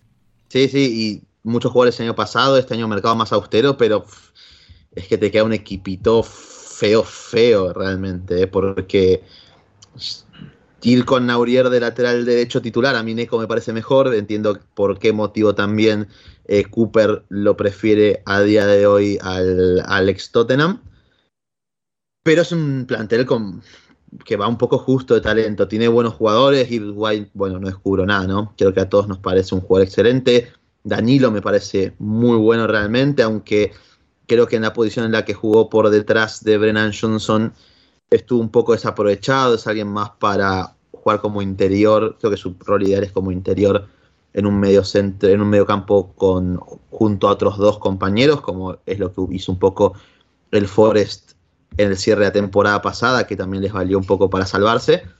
Eh, pero después uno mira el banco y tampoco es que hay mucho más. Igual de, la buena noticia es que Langa entró, ingresó bien, ofreció otro cambio de ritmo, pero es un equipo que tiene que invertir un poco. Yo creo sobre todo en traer algún central un poco mejor, más válido, que te pueda dar alguna solución eh, jugando por abajo, porque ninguno de los tres centrales creo que te lo brinda a día de hoy, y un medio centro también que, te eleve un poco la vara, porque eh, Yates y Mangala también se quedaron un poco eh, cortos, al final es un equipo que mueve la pelota muy bien, y el, y el Forest terminó por momentos persiguiendo sombras cuando el Arsenal empezó a mover muy la pelota. Al final descuentan con el gol de Agonishi y como que un poco maquillan el resultado, pero creo que fueron bastante superados. Y hay que hablar de cómo nos engañó la, gente, Borja, por ejemplo, con este muchachito Brennan Johnson que, que es más malo que, que el hambre. O sea, es muy malo. Tiene calidad, te puede hacer algún que otro lindo gol como la temporada pasada, pero es malísimo. Hay un gol al principio que que le regaló el Arsenal, que no sé quién cabeció para atrás, lo dejó solo y la dejó picar 20 veces, la tiró por arriba y después ofrece muy pocas soluciones eh, en cuanto a volumen de juego. el bueno este equipo es, un es Gibbs White y no está particularmente cerca. Así que... No, no, y, Danilo, y Danilo por potencial me parece... también. también, Pero... Hmm. El tema es que quizás alguien que te podría levantar un poco también es Scarpa, que está lesionado, pero lo ha usado poco. Sí, pero bueno, Scarpa entre lo de que le lo de bueno que le, no, no. Entre que lo, de que le gusta el skate, hace cubos de Rubik y, le estafan en Brasil con criptomonedas. Es un poco, no sé, hay que mirar lo que está haciendo Scarpa exactamente. Pero también es cierto. Pero sí, sí, sí. No, interesante y bueno, debut de, Matt Turner. Eh, Gonzalo, tú como nuestro experto residente de, porteros, eh, algo, que comentar de que el portero americanito debutado en el Emirates, pero con el Nottingham Forest, bueno, en Premier League en este caso. Es. Eh, como todo arquero yankee, es muy raro. son raros O sea, es que este además debutó como profesional, creo que a los 22 años o algo así. Por eso. Eh, eh, es muy raro, pero no me parece malo igual, ¿eh? creo que dentro de todo tiene buen juego con los pies, relativamente. Eh, también creo que es bastante bueno blocando, atrapando balones sin dar rebote. Eh, hmm. Creo que no está mal. No sé si es para ser titular realmente, pero dado que eh, lo de cerrar a Dean Henderson se complicó un poco y todo lo demás, por ahora es un buen parche, es suficiente para poder quizás marcar diferencia respecto a los arqueros de los demás equipos que van a estar peleando por mantener la categoría. Y no sé, creo que está al nivel de un equipo que pelea por eso, justamente. No mucho más. lo acepto, lo acepto. Gonzalo no ha dicho que es malísimo, mi compatriota, así que celebramos. Zafa, se podría decir. Sí, sí, sí. Y muy bien. Em, y bueno, ahora pues eh, cura de humildad para todos nosotros. Em, Newcastle 5, Aston Villa 1. Em, José, vamos a empezar por ti. Absoluta exhibición del equipo de, de, Ojitos Azules de Eddie Howe para, bueno, pues eh, acribillar a, a, Aston Villa. No, no voy a hacer una, una metáfora con las eh, prácticas eh, políticas de según qué país. Eh, simplemente el Newcastle en esta ocasión ha sabido, bueno, hacer un excelente partido con, con Isaac, que con Anthony Gordon, que Gonzalo nos ha estado repitiendo lo de Anthony Gordon y, y en esta ocasión se ha demostrado totalmente como, como cierto, la defensa bien y el Aston Villa con lo de Emery, pues sí, lo de, bueno, defensa muy, muy adelantada. Vamos a exprimir los riesgos a, tope, intentar sacar ganancias de ahí. Pero bueno, pues al final eh, han jugado tanto con fuego que se han acabado quemando en esta ocasión 5-1 del Newcastle. Sí, es, es, que, es que estaba viendo, estaba viendo este partido y yo pensaba, ok, a ver, hablamos mierda de Gordon, de Tonali, de Barnes, es como cada uno de y cada uno de ellos con el, como, como que hubieran leído los comentarios de todo mundo y se han salido con el cuchillo entre dientes a, eh, a matarnos. Em, pues sí, eh, realmente yo yéndole a esta temporada del Newcastle, lo que mi curiosidad era eso. A mí no me gustaban, eh, no me gustaban las transferencias simplemente porque pues no son mi estilo. Se, estaba se quería construir un equipo muy Eddie Howe y yo lo que me preguntaba es cuál si hacemos estas decisiones, si tenemos este perfil de jugador, si disminuimos lo que para mí es la calidad, eh, pues casi que digamos que el Newcastle no tenía tanta calidad de, con, balón como, como yo quisiera o como un equipo de su presupuesto podría haber tenido. Yo decía, ok, hacemos todo esto para tener, para darle al sistema de Eddie Howe realmente cuál es el techo de eso, qué tan lejos te puede llevar eso. Pues la respuesta, por lo menos por esta jornada, parece ser pues bastante bien por como hundieron, por hundieron al Vila. Em, ahora, y, claro, de, luego está la cuestión de cuánto de esto eh, pues cuánto de esto es mérito del Newcastle, mucho, cuánto de eso es de mérito de, Aston Villa, también hay, también hay algo ahí, es increíble que a veces, que, bueno, lo, lo, mal que hablamos de Tyron Minks a veces y aún así. parece,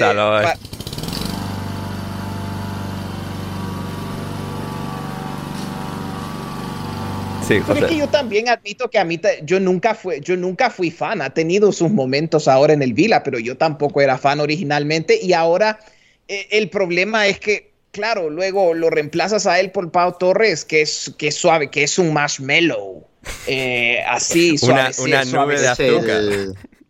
¿Qué, ¿Cómo molestan estos, estos defensores de ahora? ¿Cómo molestan estos defensores aesthetic? Por favor, ¿eh?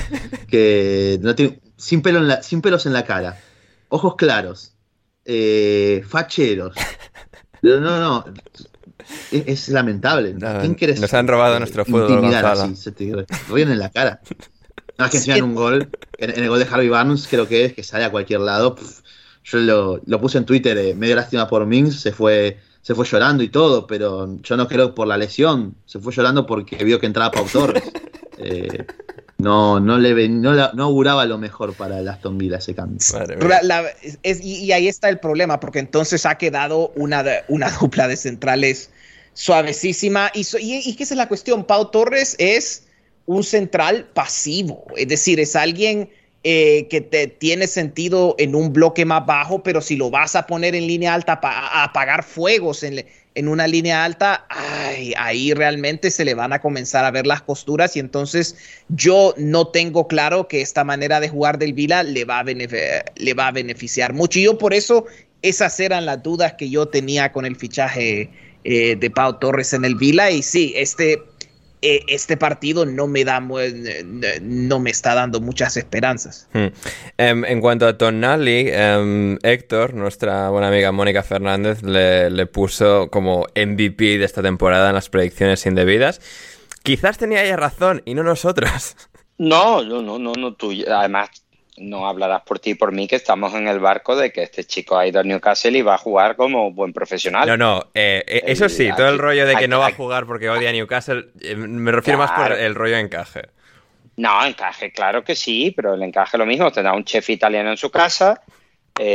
cuando esta gente se vayan, no sé, de, de Stars a Arabia Saudí, la segunda mejor liga del mundo, él se irá a, Italia, hará una parada en Italia y le, Eddie le dejará. Eddie, Eddie, además es buen chico, no te olvides que empezó ayudando a abuelitas y todo. O sea que yo creo que eh, estamos, vivimos en 2023. Esta gente tiene. sí, sí, pero yo me refiero más al encaje táctico sobre el campo. Es decir, que, igual con, Bruno y con Joelinton que no terminaba de cuajar y ha, aterrizado volando, o sea, a toda velocidad los buenos, los buenos se entiende. Si estuviera Shelby y Longstad y, la, y algunos de, los, burros que diría Gonzalo que tenía el Newcastle cuando llegó Eddie, pues sí, ahí tenía más problemas, pero eso ya se lo han chupado Joelinton y, Bruno y los demás. Así que él ha venido cuando ya eh, la, tierra está creciendo verde y, y, bueno, y es mucho más fácil todo.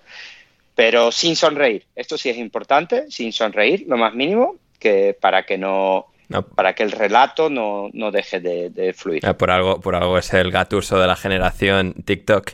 Em, eh, Gonzalo, eh, Alexander Isaac, alguien del Newcastle, así, algún detalle breve. Lo de Isaac, mira, a mí me generaba dudas cuando lo ficharon porque creo que Cerca de 80. siendo un delantero, un por lo que pagaron, porque siendo un delantero con muchísimo volumen de juego, que aporta muchísimo eh, y, es muy talentoso, venía una temporada realmente floja y que no se especializaba por ser el más eficaz de los delanteros.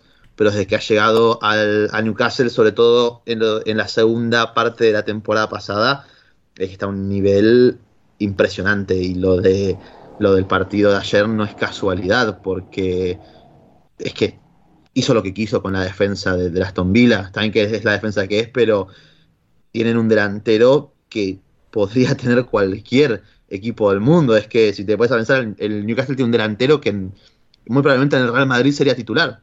Eh, o es que muy probablemente es que lo sería con total certeza. Sí, ahora mismo sí. a mí esto a mí esto es lo que me da. Y el año pasado también. No, también, también. saca este nivel. Y, y Benzema arrastrándose es que no, no había color. A mí lo que me da muchas ganas es de ver a este equipo en Champions. hay mm. que ver el, grupo que les toca, el sorteo y demás. Pero puede ser ese equipo al que nadie quiere enfrentar porque tienen mucho talento. Impresionan mucho y son muy perros y son... Con eso, con los duros que son también. Eh, y tienes que enfrentarte 180 minutos, ir a St. James Park, que está siempre lleno y, parece que se te viene la tribuna encima, eh, con el diseño del estadio que, que, es muy particular y me encanta. Eh, y jugar ahí en ese contexto contra este equipo que se nota que tienen ganas de comerse a todos y pasarles a todos por encima. Eh, después pueden salir mejor o peor, insisto, al final la, clasificación a Champions del Premier va a estar más cara que nunca, pero este equipo puede tranquilamente ir más allá de unos octavos en Champions, más allá estoy hablando. ¿eh? Es el primer partido, obviamente, pero es que las sensaciones son inmejorables, están dando un golpe sobre la mesa contra otro equipo que tiene un proyecto que aspira a quizás alcanzar algo parecido al Newcastle y los han pasado por encima.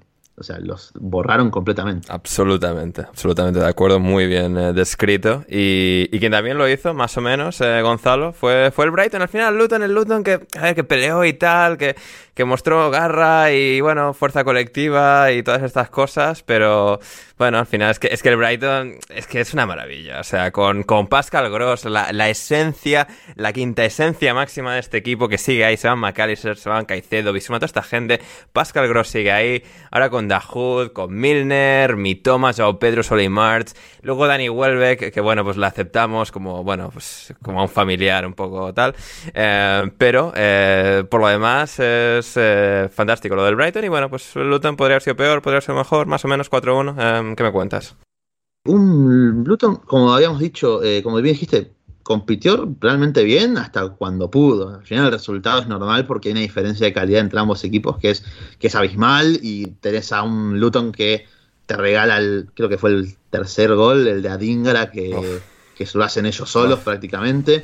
Claro, o sea, esto, esto fue en, Panzu intentando un sombrero, o sea, con los sombrereros en, su, propia área. Claro, yo, he pensado, Gonzalo, o sea, esto ya dos estaría viendo el partido, es como, mira a un lado, en Panzu, mira a otro lado, mileuristas, porque el resto de sus compañeros, mileuristas.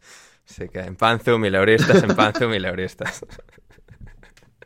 Es que sí, y me da lástima, pobre en Panzu, porque encima era esto de que es el primer jugador en la historia en jugar en cinco categorías diferentes, pobre chabón, me da mucha lástima. Era él, ¿no? sí, sí, era él, sí, sí, sí, Perfecto. Y no, un Brighton, hablando un poco en sí del partido, el Brighton, bueno, ya sabemos lo que busca hacer siempre de Serbia, esta vez con una vuelta de tuerca distinta, Milner como lateral derecho eh, y Pascal Gross adelantando mucho su posición. Eh, en vez de utilizar doble pivote como hacía con, con bueno, Gross y Caicedo o McAllister ahí, dejó a Dashwood solo y eh, metió por dentro un poco a Stupinian y a Milner cuando tocaba avanzar con balón, dibujando una especie de 2-3-5. El tema es que la única forma en la que por momentos podía quizás romper esa línea del medio y, las persecuciones de los defensores, que creo que no estuvieron mal para tener las limitaciones, insisto, que puede tener una línea de Lockyer, Anderson y Amari Bell. Eh, como que al Brighton le costaba un poco romper las persecuciones de los centrales, lograba estirar la línea de volantes de Chong, eh, de Nakamba y de Mpansu, por eso era la idea de replicar a nivel ofensivo el dibujo del Luton para proponer duelos individuales. Le costó un poco, sobre todo porque el Brighton tuvo en su propio equipo el mejor defensor del Luton, que fue Danny Welbeck, no tuvo, o sea, recomiendo. Dios mío. Eh, eh. ojalá haya un recorte del partido de Danny Welbeck, porque no tiene sentido. Hubo tres jugadas en las que estaba él con un defensor encima, dos compañeros solos frente al arco. Y el tipo se la morfaba. Pero, es que además no, sabe disparar, o sea, se la va a jugar él, pero si no puedes, cabrón, o sea, si es que no eres capaz. Aparte me da lástima porque, porque eh, el hijo de puta de Welbeck en todo, todo grandote así, un, toda pinta, una cara de macarra ponida cuando se comía esas jugadas, como, y, me da lástima por mi toma, mi toma que es un nerd eh, otaku, eh, yo Pedro que recién llega, March que, tiene cara de granjero inglés. Gonzalo, o sea, pero vuelve que es el meme este de he's him, pero en este caso he's not him. Él no es él. O sea, él no es el elegido. no, no, pero lo que hace esas jugadas y ponía cara seria, como al primero que me diga algo le parto la cabeza. O sea, no, le podían decir nada y me da lástima, pero digo, o sea, mi toma estaba solo en todas las jugadas y no se las daba. No, no, tenía sentido lo que, lo que hizo Welbeck, pero al margen de esto, al final, mucha diferencia de calidad. Eh, partidazo de Gross, de Mitoma, de Estupiñán sobre todo. Eh, el ecuatoriano hizo un partidazo, está bien que, insisto, de otro lado era la posición que tenían. Eh, y pudieron eh, desatacar el partido. 4 a 1, muy tranquilo dentro de Van Ferguson, que insisto, es un delantero impresionante. Cierto es que no jugó mucho en pretemporada, se estaba recién volviendo una pequeña lesión, entonces por eso eh, no entró como titular, pero es que con él y después, bueno, cuando empieza a entrar también en CISO en este equipo, eh, toma otra dimensión el Brighton. Para mí, eso sí, un par de cuestiones también a tener en cuenta. El Luton le corrió muy fácil para tener tan poco talento. Caborey, Giles y sobre todo Carton Morris llegaron mucho a línea de fondo, llegaron, incluso eh, exigieron a Steele en un par de ocasiones, y es como un pequeño llamado de atención. Si se concreta la venta de Caicedo, el Brighton, además de buscar un reemplazo, que creo que ya lo tienen, que es un chico del Salzburgo, un mediocentro muy, muy joven que dicen que es muy bueno. no me acuerdo el nombre ahora mismo. Eh, van a tener que tener un central más para mí, porque Van que es horrible. Y Webster. que juegue o sea, que juegue, aunque sea como lateral y muy bajito, que juegue antes que el Van que este. O sea... Nada, es que es muy malo. Valencia tiene una pinta de villano ruso de película yankee de los 70 de, no, tiene sentido. Eh, lo malo que es, ninguna de las dos cosas tiene sentido. Y mm, es un central, capaz que un, un lateral un poco más competitivo que Milner. Entiendo que Milner también está para cumplir muchas funciones, eh, pero esos de mitad de cancha hacia atrás es donde quizás tiene más necesidades el Brighton de, reforzarse a día de hoy. Mm, totalmente de acuerdo. Y bueno, este era el duelo de los Robertos, entre Roberto de Servi y Roberto Edwards. En este caso, Rob Edwards, que curiosamente nadie le ha puesto como primer entrenador despedido, que entiendo, a ver, con la lógica de, bueno, acabas de tener con el equipo, tiene una plantilla muy limitada, seguramente le vayan a aguantar esperemos que sí. De momento, pues bueno, al menos las capacidades colectivas del equipo no, no dejaron mala imagen contra el Brighton. Eh, y luego, pues bueno, la, la imagen que todos estábamos esperando, José, era la que nos dejaba el, el Bournemouth. Eh, opiniones, reflexiones de ese Bournemouth 1, West Ham 1, David Moy, siempre ahí, siempre presente. Hola David, y, pero en este caso, la aparición estelar de Andoni Iraola. A mí me da un poco de pena Iraola porque el hombre técnico novato en la Premier League le ha tocado enfrentarse en esta vez a la Premier League en persona David Moyes uh, haciéndote uh, y, su West Ham haciéndote las, haciéndote las transiciones. Es como, ah, porque eso, yo vi sobre, yo vi la primera parte del encuentro y, y eso era lo, y, eso era lo que más, uh, lo que más dolía viendo al Bournemouth, de que el de, todavía estaba en situaciones donde el West Ham tenía eh, mucho espacio para correr y en cada una de esas transiciones hacían mucho, hacían mucho daño y llegaban bastante bien.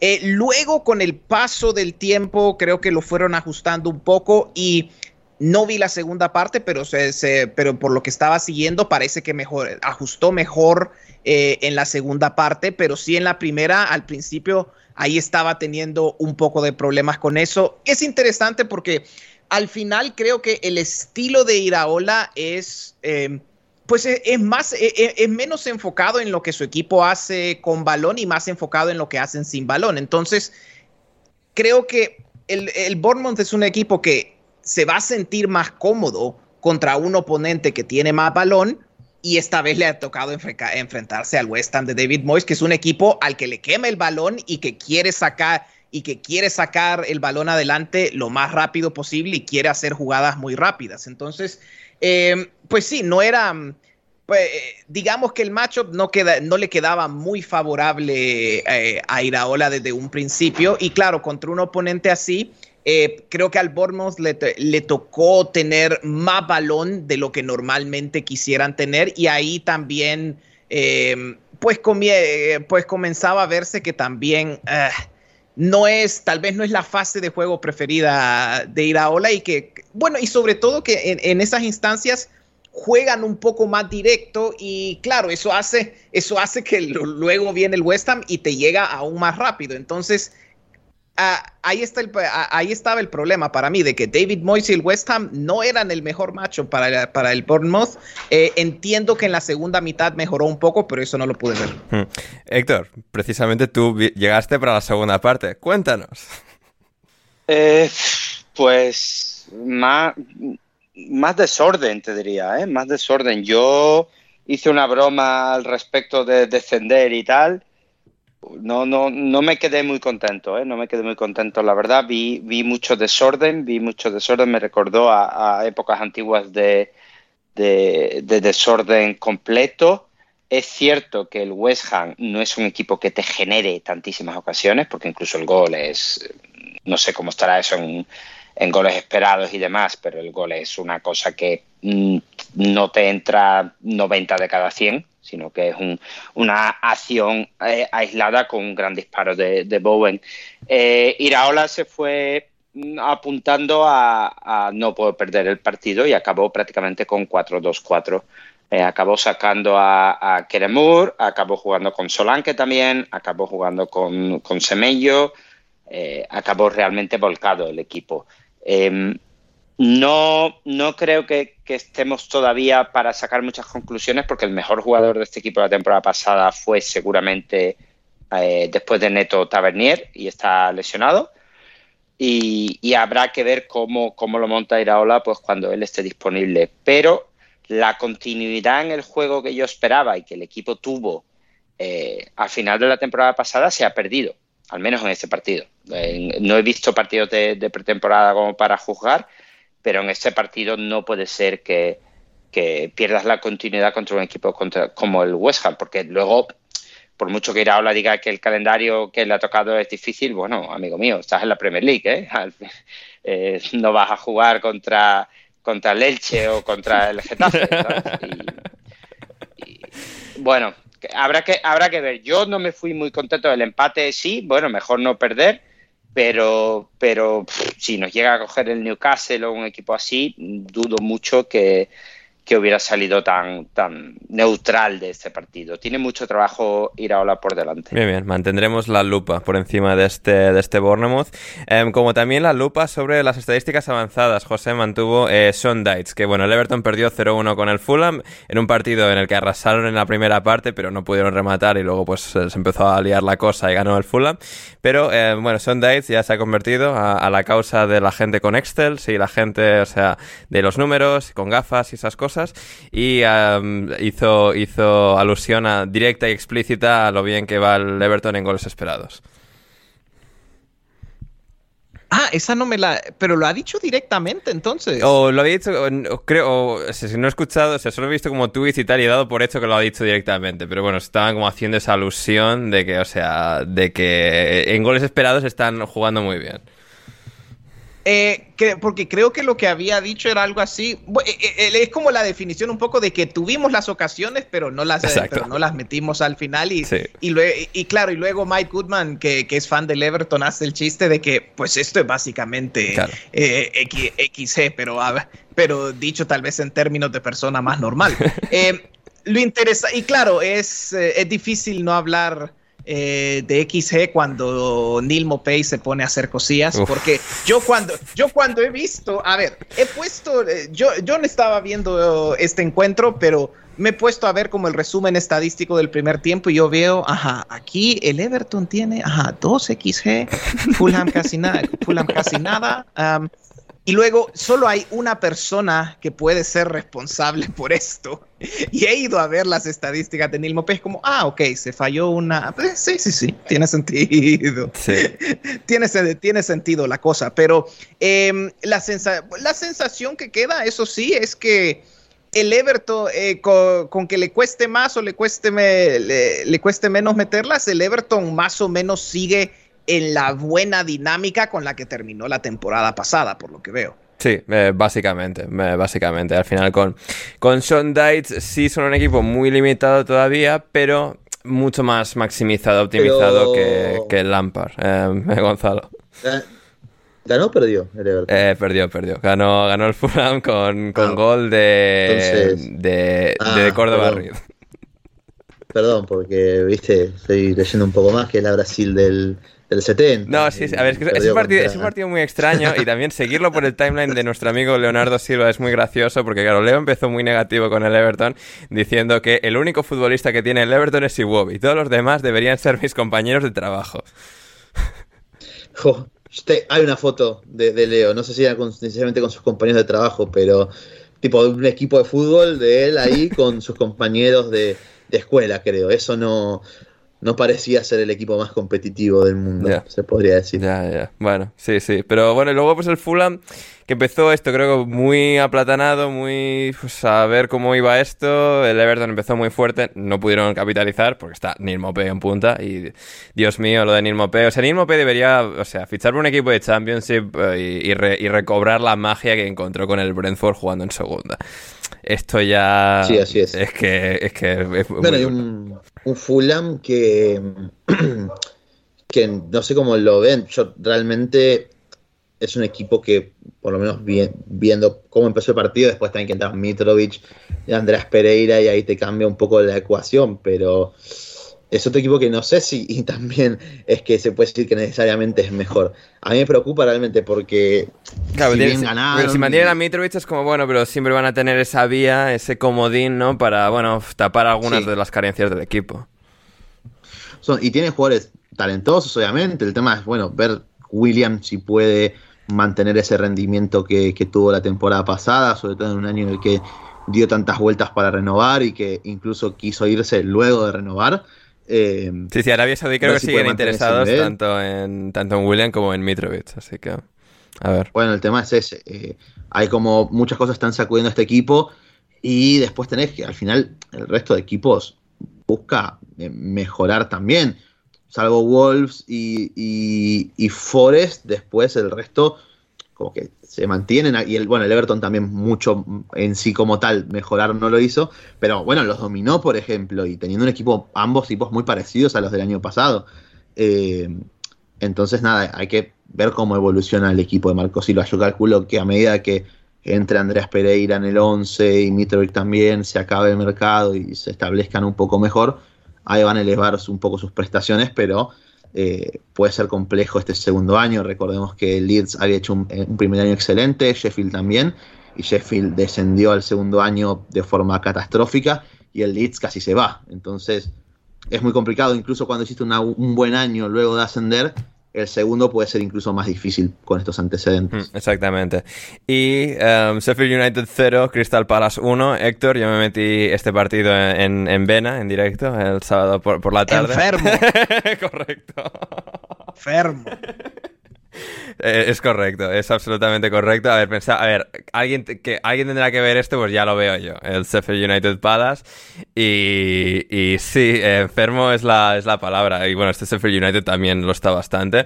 Eh, en cama, en un hospital. Eh, bueno, en goles esperados acabaron en 0.51 el Sheffield United, el Crystal Palace en casi 2. A ver, fue un partido a ver, el Sheffield United es que le faltó calidad por todas partes, poder hilar jugadas. Ahora Chris Basham, en vez de en, el la defensa, está jugando en el centro del campo. Em, con Norwood, que la pasa muy bien, pero Ben Osborne también es un jugador un poco desperdigado, un poco intermitente. Max Lowe y Baldock, que son dos laterales, más entre comillas puros, que están jugando de carrileros. Y luego Osula y Benny Traoré en punta. Eh, eh, o sea, les faltó muchísima calidad porque con el Palace algo que sucedía, un patrón recurrente de juego es como, vale, los, los mediocentros son Lerma y Ducuré, así que vamos a atacar todo el rato por bandas. Eh, el centro del campo, bueno, les, les damos una visita de vez en cuando, pero que la pasen rápido hacia afuera y por ahí ya vamos luego conectando con Everett y ese y colgándole algún balón a Eduard y al final es como, bueno, un balón que le cae a Eduard, que le llega y lo marca y, y ganan el partido. Claro, en las bandas siguen a Joey Slope también, que es muy gracioso, o sea, todos estos años después, Jordan Ayew y Jeffrey Slope son los extremos titulares del Palace. Pero les valió pues porque tienen más experiencia, más hechuras, más calidad que el Sheffield United y con eso pues buena y fácil relativamente victoria del Crystal Palace, que bueno, para empezar bien la temporada. De este partido, so- sobre todo Héctor, quería señalar eh, a Roy Hodgson encarándose con Max Lowe, que medio le intenta apartar una jugada y que está intentando sacar de banda y tal.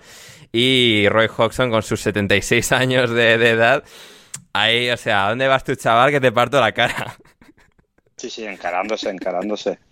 Eh, hemos tenido que ver el bar exactamente para ver dónde, dónde había sido golpeado Roy, porque esa reacción no, no, no la esperábamos.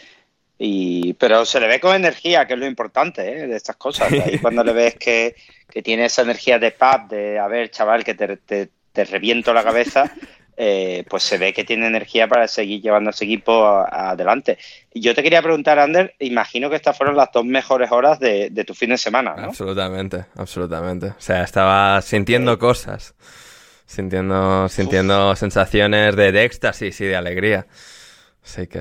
Pero lejos de, de ventanas y pisos altos, ¿no? Supongo, ¿no? Porque Mira, si te soy, Yo- si te soy sincero, visto- eh, Héctor, lo estaba viendo en un kebab esto, en el móvil. Madre mía, madre mía. Suerte que no hubo una redada o algo, si no estabas en, si no estabas entre rejas, vamos, increíble. Ander, ¿está, visto- ¿está bien, Ander? ¿Necesitas una, ¿Necesitas una intervención?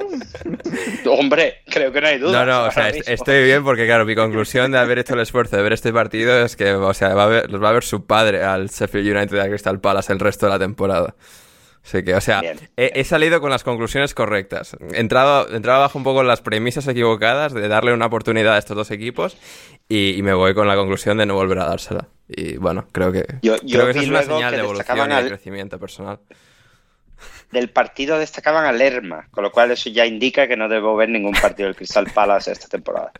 Exactamente, esa, es una buena reflexión que sacar de todo esto. Vamos con la segunda pausa del programa de hoy, la última pausa, y volvemos con Championship y las preguntas y otros temas que nos han quedado por ahí. Bueno, volvemos aquí en alineación indebida.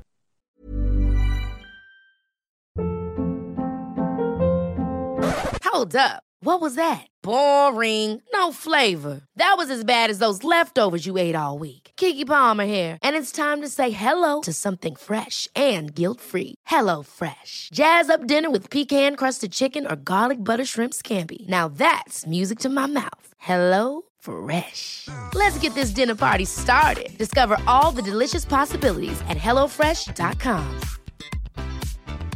Planning for your next trip?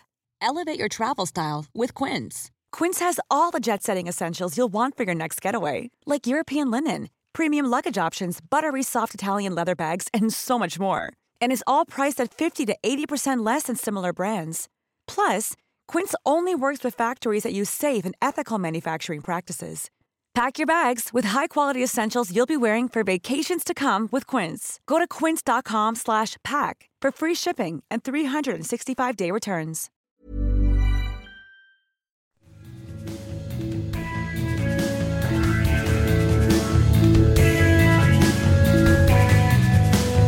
Estamos de vuelta en alineación indebida. A ver, antes de irnos por hoy, en el programa de hoy tenemos algunas cosillas todavía que comentar.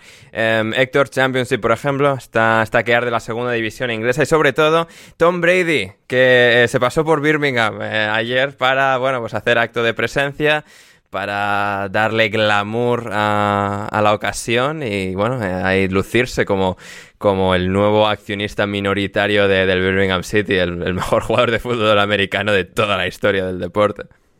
Sí, había, había bromas al respecto de Brady y Nicolas Igic. Hubiera estado bien verlos juntos ahí en, el pub de Birmingham.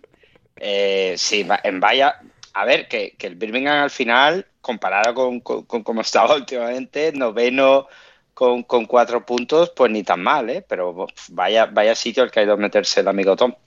Em, de la jornada, pues tú y yo bromeamos mucho sobre el tema del Ipswich, pues liderando la tabla que está. Sí, ¿eh? sí, seis puntos, dos, dos de dos, más tres, una diferencia de goles. O sea, los chicos de los tractores, los chicos tractor, vienen, vienen hacia la Premier League, rampantes.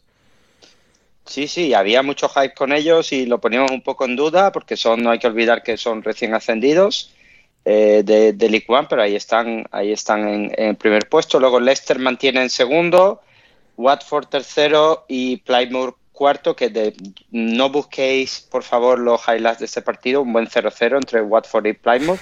Si queréis ver algún resumen de esta jornada, os recomiendo el del quinto y el sexto, porque Southampton y Norwich empataron a cuatro con, con final, eh, con gol al final de penalti de. Yo creo que Adam Armstrong va a ser el, el, pichiche en la categoría fácil. Sí, sí, yo, yo, mostré mi escepticismo. Suba o no suba, ¿eh? ¿eh? en, la, en la previa que hicimos la semana pasada de Championship, mostré mi escepticismo hacia Adams y Armstrong. Y, y entre los dos marcaron tres goles de los cuatro que marcó el Southampton. Y por destacar algo más, eh, el Cardiff perdió con el, con el QPR por supuesto eh, desde aquí, desde la gestión del capital, odiamos al Cardiff para siempre, porque esto es increíble, perder con el QPR. Y el Preston de nuestro querido Rafa eh, ganó 2-1 con otro gol de Wilkin, que también están, eh, por lo que leo, están hablando de candidato a Pichichi en su llegada a Preston, que es un viaje, un fichaje muy infravalorado, he oído por ahí. Y última recomendación para la gente, que busquen la expulsión del chico del Rotterdam. El Rotterdam iba ganando 2-0 contra el Blackburn Rover y un genio del balón decidió eh, fingir una falta. El señor Fred Onyendima, primera amarilla en el 49, segunda amarilla en el 50, expulsado y al final del partido Rotterdam 2, Blackburn Rover 2. Hmm. Sí, es que hay un vídeo, hay el vídeo por ahí de, la expulsión, es una secuencia como muy extraña. Y, sí, sí, es como, uff, o sea... Sí, sí, que la gente lo busca si puede porque no, o sea, es, surrealista y el Rocera me acaba con uno menos, así que... Sí, le habían sacado una, un amarillo un minuto antes y en la siguiente jugada pues eh, finge una falta y le saca la segunda amarilla y expulsado. Mm. Eh, por abajo veo que están el Sunderland y el Middlesbrough. Menos mal que los pusimos a ambos casi todos en los playoffs. Así que bien. Sí, y, y Middlesbrough que ha vendido a Chupacpong. Gonzalo, ¿qué opinas? Al Ajax. El Alfonso Alves. A... Alfonso Alves, pero al revés. De, al revés. Middlesbrough a, a la Eredivisie. Gonzalo, queremos tu opinión sobre Chuba Akpon. Tú que te has visto todos los partidos del Middlesbrough en la última temporada. Mm, o sea, es un, o sea, es un canterano del Arsenal este muchacho que al fin ha encontrado un equipo en el que hacer más de dos goles. Sí. Eh, no entiendo lo, del Ajax yendo por este chico realmente. bueno, no sé. Eh, eh, ya no, no sé, o sea, no aprendieron de, lo de Calvin Basie, que, que salió horrible. O sea, no. Bueno. Es muy raro que esté yendo el Ajax estos últimos, desde que al acosador de Overmars lo, echaron que... se, cayó, el castillo de naipes detrás de él todo, ¿eh? O sea... Es que están haciendo cualquier cosa, o sea... Sí, sí, o sea, eh, Van der Sar casi muere, que ha sobrevivido y nos alegramos y tal, pero, o sea, que salió todo mal ahí. Está mal, está mal. Pero es que los fichajes que hicieron no tienen sentido, desde lo de Berbain... Berbain, recordemos que, que teníamos colaboradores acá que decían que era, que era muy bueno. Ajá. Eh, bueno, sí. Recordemos eso. Sí, sí, sí. No, no, sí, y Dali Blin, Dali Blin también. Grandes fichajes. Eh, pero, pero Gonzalo, y aquí ya incluso para cerrar, hablando de fichajes buenos y de grandes direcciones deportivas, el Leeds United con un punto eh, en posición número 19 y por debajo solo tienen a Rotherham, Sunderland, Sheffield Wednesday, Huddersfield y Borough. ¿Crees que puede haber un back-to-back? no, no ¿Te, ¿Te gustaría? Aún más importante, ¿te gustaría? Back-to-back descensos. Nada, tampoco. Nada, tampoco. Porque si estuviera. A ver, si estuviera Horta, sí, me gustaría, pero. Qué vergüenza. Ay, madre mía. Eh, pues eso es. De Leeds, eh, de, Leeds eh, solo recuerdo que estoy. a veces hablo con un, con un muchacho, Josh Hobbs, que, trae, que, que ahora trabaja un poco con el Leeds y estaba diciendo estoy bien, este, he estado viendo, decía, oren por mí amigos, que he estado viendo a nuestro fichaje de 25 millones recagarla en el partido. Y, Rutter. y el pobre de Joe Brennan. Eh, también, debe estar, también debe estar sufriendo, sí. Ahora, ahora o sea, bueno, como está en el AS eh, cubriendo fútbol femenino y tal, creo que se está como evadiendo de, lo que es ser aficionado del Leeds. Bueno, le mandamos un abrazo, un, fuerte abrazo porque lo necesitará, evidentemente. Pero decía que el Leeds tiene, está con, tan con lo de ñonto también. Que, y, Jack Harrison, a ver, es otra cosa rara de Fabrizio Romano en el día de hoy de que, o sea, que Harrison iba a firmar con el Everton, luego que ha aparecido el Aston Villa, entre comillas, a última hora, pero luego les han tenido que explicar que está eh, lesionado, pero que todo el mundo sabía eso. Luego ha salido Ornstein a decir que no, que va al Everton y que está ya todo cerrado y que él va que va con Dice y tal. O sea. Para el Everton me, cierra un poco más. Lo del Aston Villa no tenía sentido. ¿Por qué querrías empeorar a tu equipo trayendo a Jack Harrison? Ah, que es malísimo, recordemos. Buena cuestión, sí, sí, buena, buena pregunta de, de Gonzalo. O sea, al final eh, también hay que entender que el director deportivo es Monchi ahora, entonces... El, León de San Fernando, Gonzalo, lávate la boca cuando vayas a hablar de Ramón Rodríguez ¿verdad? esperanza, toda esperanza que tenía el Aston Villa de poder llegar a, un nivel ahí, pelear quizás eh, a medio plazo por entrar a Champions, o sea, cerrar a Monchi te garantiza que no va a pasar. O sea, no va a pasar. Ya, sí, puede, puede ser. Pero bueno, eh, en todo caso, eh, vamos ya con las preguntas de nuestra querida em, audiencia. Para Pam, eh, Gonzalo, ¿piensas que Beliz sumará minutos en el Tottenham, sobre todo ahora que se ha ido Harry Kane? No, no, ya lo dijo Postecoglou que no va a jugar así. A ver, vale, pues muy bien. Ya, está, resuelto. Sí, sí, ahora, otras preguntas. Sí, sí. Hay Postecoglou, además, tipazo Postecoglou, como habla en acento australiano, le preguntan, hacen preguntas, campechano, espectacular, espectacular, a tope con, con Anche. O sea, me declaro ya Anche maníaco en el episodio, bueno, el tercer, bueno, el episodio que sea este episodio de primera jornada de alineación indebida de la Premier League 2023-2024. Eh, a ver, más preguntas para, en este caso para mí, pregunta Esteban Ander volvió la acción y volvió la polémica en el bar. ¿Lo sacaría? Eh, no, en absoluto. la polémica arbitral está siempre en boca de todos. La gente está obsesionada con esto. Hasta cierto punto es comprensible, pero creo que a la gente se le va un poquito la olla.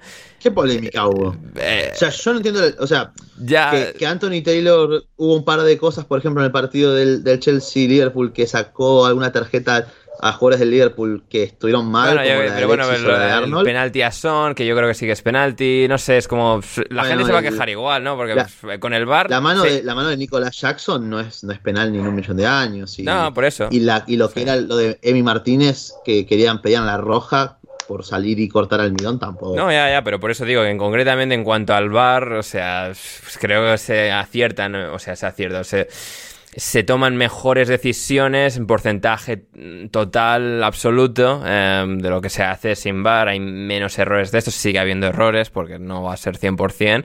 Pero, o sea, es que quitar el VAR para que luego sucedan cosas que con VAR no pasaría, es que no, es, es improcesable eso. Así que, no, pues, el es- existe ya está, no pasa nada. Y sí, va a haber momentos de polémica, va a haber situaciones un poco absurdas en las que, bueno, vas a ver las repeticiones, lo estás viendo toda cámara lenta, eso te distorsiona la, la percepción de lo que estás viendo y no es necesariamente más real o más eh, transparente, pero bueno, eso es lo que, lo que es y ya está. O sea, a la gente le, le gusta quejarse sobre los árbitros. Aquí señalamos mm, también, siempre que es eh, de rigor hacerlo, pues bueno, es parte, es parte del juego, parte de- del furbo eh, en general. Em, ah, sí, mira, esta es buena pregunta para todos. Opinión del nuevo marcador de la Premier League. A ver, yo decir que o sea, he visto gente en contra, a mí me encanta. A mí me encanta porque es algo totalmente diferente a lo que se llevan haciendo pues sí. todos los años. Y sí, Sí. Típico de Yankee. Claro, ya, No, efectivamente, no, o sea, Horrible. es- sí, Lo no, es, es- o sea, es horrible. Gonzalo, pero, o sea, puedes decir que es horrible, pero, es, o sea, es, es Sí. un choque tan frontal con toda la mierda minimalista de los últimos años que, o sea, yo, o sea, agradezco el cambio. No, no, yo no. Yo. O sea, No, mirás más. sí, no, sí, sí, no. no, Me no gustaría tenéis ni que- idea, no tenéis ni no. idea de la estética, ni No, de, no. o sea, moda, nada, no, no tenéis ni idea. Cállate la boca. Para mí, eh, si tuviera los escudos en vez de los nombres, no estaría tan Bueno, bien. mira, sí, e- eso te lo Y compro. parece, parece que lo ha hecho Tebas. Parece que lo ha hecho Tebas. Está mal hecho todo. O sea, está mal. Parece que lo ha hecho un niño de cuatro años. Ya, O sea, eh, Héctor, pero eso es, parte, eso es parte del encanto. O sea, es parte del encanto. O sea, No. bastaba, ya, basta ya de ¿Cómo las líneas del rectas y de las esquinas de los últimos Pero si- años. Basta. Pero si vivimos en el puto 2023, ¿por qué vas a poner a, un niño de cuatro años a hacer marcadores? Porque, se- No porque es cuestión de arte, Héctor. No es cuestión de, de optimizar eh, y de, em, de ganancias netas. Eh, eh, José, a ver, Vale. po- posiciónate. Me rindo. Eh, yo, desafortunadamente para ti, soy team minimalista, Ah, así no, que no, no. prefe- Ah. prefiero eso en lugar de andar adornando, a- andar adornando todo mucho, que eso, no sé, a mí me parece ruido visual, así lo, Puede ser. así lo llamaría. Puede ser, puede ser. A ver, igual sí que es un poco grande, ¿eh? o sea, en ese, en ese aspecto sí que lo puedo comprar, pero yo que sé, al menos, no sé, lo encuentro refrescante en cuanto a toda la tendencia que todo es igual eh, últimamente. Eh, en ese aspecto sí que lo, le doy la bienvenida. Pero bueno, tenemos aquí opiniones dispares, gente, así, o sea, por esto escucháis alineación indebida. Y la semana que viene, pues habrá otros tres invitados que me darán la razón y ya Sí. está. Y no se respetan, y no se respetan. Tu, tu opinión no, No, las tuyas sí que no se respetan, sin vergüenza. Em, a ver, eh, ¿qué más tenemos? ¿Qué más tenemos? Para todos, opiniones de la telenovela de Moisés Caicedo. Eh, claro, es que desde el último podcast han pasado muchas cosas. Como el que fue el jueves, eh, que es, o sea, lo de Moisés Caicedo, que fue increíble, que sigue Sí, sin haberse después fue resuelto. O sea, La, la peor noche de mi vida fue. va, Gonzalo, las risas, No, o sea, no, yo no. me estaba No, no, no exagero. No, no, no, no, me, me puse muy mal humor, en serio. Salió Ya, de Gonzalo, que iba al Liverpool, o sea, de que pues, tal. porque es un histérico del fútbol, o sea, basta. Me fui, me fui a dormir de mal humor, te juro. O sea, literalmente mi vieja, ¿qué te Ya, pasa? pero te despertaste No, de no. uno de estos grupos de WhatsApp y me te pusiste a celebrar, como un, o sea... No, no, no, no, pero escuchá, pues, sí, sí, sí, pero a lo que para contar un poco la, también mi, mi cronología. Me Pasó ahí, estábamos acá con mi hermano viendo eso y me puse mal humor. Viene mi vieja y me pregunta qué te pasa. No, porque empecé a explicar, porque este hijo de mi puta, que se va ahora al Liverpool y, que los pelotudos estos tres meses negociando para que venga al Liverpool y en un día nos lo roben y se fueron a, negociar por labia al pedo y encima venía el, inútil de Tyler Adams. No, no- quería ver el no quería ver el partido de hoy, ¿eh? no lo quería ver. Dije, me sacaron la gana del partido, no, no lo voy a ver. Dije, de la... No, no exagero. Vale, venga, dije- continúa, pero sigue, sí. Y nada, el otro día me levanté, abrí Twitter ahí todo entre dormido y me sal vi un tuit ahí de Alex Goldberg poniendo Caicedo en mayúsculas y dije, no puede ser. Y, vi y podía ser y, y, Caicedo dijo que venía al Chelsea. El tema es que pasaron tres días y no hay absolutamente nada por ahora. Ya, efectivamente. Em, José, ¿tú, ¿a ti qué te ha parecido todo esto? Obviamente esto desde la perspectiva de un aficionado del Chelsea es mucho más, eh, es mucho más divertido. Eh, y claro, para los que somos aficionados neutrales, nosotros felices, nosotros simplemente disfrutando el entretenimiento porque eso era, eh, recuerdo que había alguien tuiteando que lo que hacía, lo que hacía falta era que viniera, viniera Caicedo como en el medio tiempo de Liverpool Chelsea, así, así con un abrigo sin mostrar el color, luego abre el abrigo y ya sabemos si es rojo, rojo o azul. Sí, sí, sí, totalmente. Yo creo, yo yo creo que al no haberlo presentado hoy, debería quedarse en el Brighton. Eso sería un final precioso a esta novela. Sí, además el rabiando y tal, bueno, me habéis dejado ir, hijos de puta, tal, o sea... Sí, sí, sí, sería realmente bonito. Sí, sí, sí. Eh, estaremos atentos a nuevos episodios porque todo parecía que se iba a resolver, tal, y, y tal en no sé qué cadena de emails, supuestamente, los directivos del Chelsea, bueno, ahora todo el Bowling ha tomado el poder de la operación y tal, porque el que estaba negociando el Chelsea, que no lo estaba rematando, no sé, un lío ahí de, de cruces de cosas que, bueno, veremos cómo se resuelve y aquí estaremos para, para contarlo. Em, a ver qué más tenemos, qué más tenemos. Em, para Héctor, eh, Lobato pregunta, ¿has visto los vídeos de traumatizando gringos aprendiendo portugués? Si es así, ¿qué otra rima en portugués, en portugués agregarías? Bueno, primero, Lobato, quiero agradecerte por existir. O sea, gracias por existir y por hacer estas preguntas, porque yo no había visto este vídeo. Lo segundo es, por favor, dime en Discord cómo cojones has llegado tú a esto. Porque no. He, estado. Se lo he pasado a andar el vídeo tal, porque lo he visto antes de, grabar. Y llevo todo el tiempo pensando cómo narices has llegado tú a esto. Pero bueno, si se puede contar, por favor, cuéntanoslo. Y no sé, supongo que habrá que ponerlo en Discord o algo porque los vídeos son maravillosos. O sea, los vídeos son eh, haciendo rimas muy simples y muy estúpidas de palabras en portugués con, eh, con la misma palabra con diferentes significados y durante cuatro minutos intentando destrozarte el cerebro con eh, cosas como una dama juega a las damas con la otra dama y cosas así. Pero todo muy...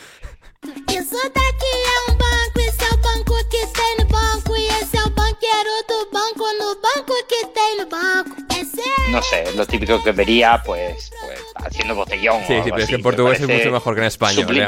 Aunque, sean todas las mismas palabras, eh, dicho en portugués suena mejor. Me, parece sublime, me parece sublime y mañana es, en cuanto empiece a trabajar, mi primera conversación con tres compañeros brasileños que tengo va a ser sobre esto. Mm, efectivamente, me parece fantástico. Eh, para Gonzalo, pregunta Yago Ramos, ¿has pasado de las PASO? Que esto para la gente que no lo sepa son las elecciones nacionales en Argentina, ¿no? Sí, o sea, son como las preliminares, ah, digamos. Eh, de hecho, no, ahora cuando estoy esperando a que terminemos de grabar para ir a cumplir con mi con mi deber. Tu deber democrático. como ciudadano argentino. Así es. Eh, eh, lo que estoy viendo es que la jugada me sale. Yo siempre voy a esta hora a votar. Porque espero que, haya poca gente. Y estoy viendo que están yendo amigos en los grupos de WhatsApp que tengo y que hay como entre media y una hora de fila para votar a donde están yendo. Ya veo que me sale mal la jugada y por primera vez tengo que esperar media hora para votar y bueno, mala suerte. Se ve que el terror de la gente a ser presidente de mesa es tan real que la gente ya empezó a copiar mi, táctica. maravilloso, maravilloso. Em, para José pregunta Yago, ¿dónde ves a Lopetegui ahora que ha, bueno, que ha dado la espantada de, de Wolverhampton? Esa es una muy buena pregunta. Eh, eh, dado, eh, ¿cómo, lo, lo, explicaría? Eh, lo feo de su fútbol ofensivo, eh, creo que es, es natural que regresará a la liga. claro. Sí, sí, a su hábitat. Entonces, suena como que será su hábitat natural y, en lo, y cuando veamos tal vez a algún equipo que se, quede, que se quede sin entrenador en los próximos seis meses en la liga, pues ahí puede ser puede, haber otra oportunidad para seguir siendo horrorizados con lo que hacen sus equipos en posesión, pero va, sobreviviremos. Puede que al propio Sevilla, ¿eh? ya he leído algún comentario de uy, qué mal ha empezado el Sevilla, contra el Valencia perdiendo, tal, ojo, ¿eh? Porque claro, piensas, es como, vale, el Valencia... El Eso sería increíble que ya luego en la siguiente temporada ya esté de vuelta. Sería, o sea, sería como muy, muy ideal, porque yo qué sé, al Betis como, bueno, por ser el Betis de la ciudad, seguramente no, incluso aunque echen a Pellegrini, el Valencia ya no es un factor en estas cosas el Atleti está con el Cholo, Ancelotti en principio seguirá ahí, el Barça tal, Real Athletic también están bien.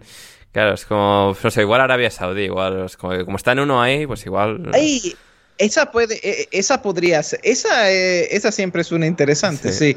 Yo es que con Lopetegui, a ver, eh, le tengo respeto y todo, pero yo es que creo que me perdió, me perdió cuando, cuando me arruinó al Papu Gómez y ya desde ahí yo dije, no, no, puedo, no puedo seguir apoyando a este hombre. Eh, en sus esfuerzos de destruir fútbol. no, me parece, una, eh, crítica justa.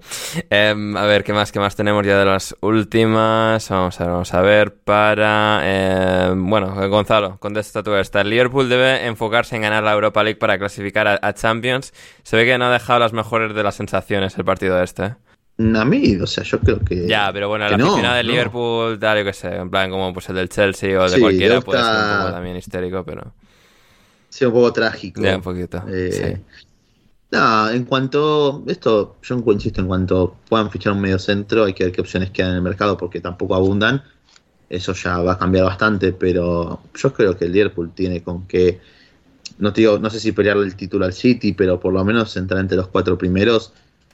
Yo lo veo mejor que, que al United y como proyecto y por continuidad por ese lado tienen ventaja respecto al Chelsea, por ejemplo. O sea, eh, ir y decidirte por la Europa League es algo arriesgado. O sea, el Liverpool va a ser favorito a ganarla, por supuesto, eh, pero es algo arriesgado. Es en la final Supongo que ya está la final. No, bueno, o sea, a ver, tendrán que pelear porque tienen plantilla suficiente como para pelear eso también. Igual que, igual que llegaron hace dos años a final de Champions y, Liga, pero bueno, la Liga sí que es prioritaria, por bueno, pues porque van a ser un equipo. No, pero, aparte, eh, yo creo que eso lo va a marcar como se va llevando la temporada. Ah, bueno, claro, a mitad de temporada te ves que en Liga estás medio mal y en Europa League ya avanzaste fase de grupos y avanzaste, ya estás en octavos capaz. Mm.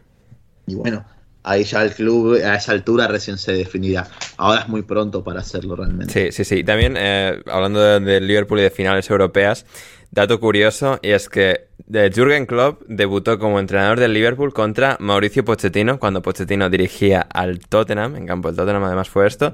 Luego, cuatro años después, jugaron entre los dos final de Champions, el uno contra el otro, en el Wanda en Madrid en 2019, Liverpool-Tottenham. Y otros cuatro años después, Mauricio Pochettino debuta en su nuevo equipo de la Premier League, el Chelsea, contra Jürgen Klopp. Así que ahí está, ahí está, buen, dato, ¿a que sí? Em, a ver, ¿qué más? ¿Qué más? Em, para Héctor, ¿cómo se sienten esos 41 años? Mm, no son 41, son 40 menos uno, José. Qué cabrón, no, José. problema de, problema de aritmética grave, ¿eh? Pero bueno, se siente como 41. Bien, igual, igual. No, bien, la verdad es que no me veo bastante bien. No, no, ¿eh? o sea, a ver, aquí la gente que no, que no lo tenga controlado, o sea, Héctor, o sea, tiene mejor aspecto que, o sea, que José, Gonzalo y yo, ¿eh? Y, o sea, y, no, no, está particularmente cerca eso. Ayer, ayer fui a comer y el, viernes también tuve cosas y había gente allí en los 20, que, en los 20 y pocos que, que estaba bastante más jodida sí, que yo. Sí, es, que es una cosa eso contigo que es, tremendo. esto es, esto es como, como hace Gonzalo con el odio. O sea, si hay alguien peor que yo, pues yo me siento bien. O sea, que adelante. Ay, para mi pregunta, precisamente José de Miguel, ¿qué se siente, Ander, que Héctor podría ser tu papá? Eh, bueno, es un pelín condescendiente la pregunta esta, un pelín extraña, eh, pero eh, nada, a tope, a tope, o sea, no, no, Héctor hermanazo, o sea, no de sangre, pero prácticamente. ¿Qué más, qué más, qué más? ¿Opiniones de la última jugada de Mudrik, Gonzalo? La jugada en la que se pasa a Harrison, ¿esa se refiere? A ver, yo creo que no está mal porque Allison le sale muy rápido cuando recibe la pelota, entonces tuvo que buscar la gambeta. Yo creo que no decidió mal. Mm. Después la pelota cae a Madsen y lo atoran un poco atrás y se deja caer muy fácil.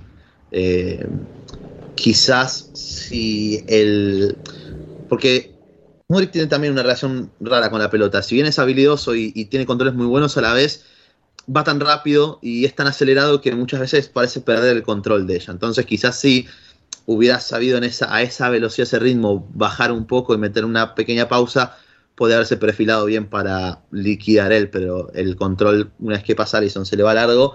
Y después no está mal lo que hace. Eh, no creo que sea una jugada súper errada realmente. Creo que el, la que se erra en el primer tiempo Nico Jackson, eh, hmm. que remata con todo eso por arriba de tres años, esa es, esa es peor. Pero bueno, Nico hizo un partidazo en líneas generales, entonces tampoco los puedo criticar. Hmm. Eh, Héctor, ¿cuántos puntos hará el Luton? Nos pregunta Javier. Eh, 23. Venga, por el, por el año en el que estamos, 23 puntos.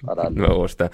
Em, para mi pregunta, Javier, Ander, ¿quién será la sorpresa positiva de Championship? Em, bueno, esto lo hicimos en la previa del otro día, un euro un dólar, podéis escuchar nuestra previa de Championship, así que y de ahí, pero bueno, sí, ¿quién puse más arriba de las sorpresas? Eh, eh, Millwall, Millwall, mismamente, en playoffs. Em, a ver, que ahí ya vamos ya rematando con José Miguel para José Pérez, las lesiones de Courtois y Militao significan que el Madrid va a ganar la Champions League?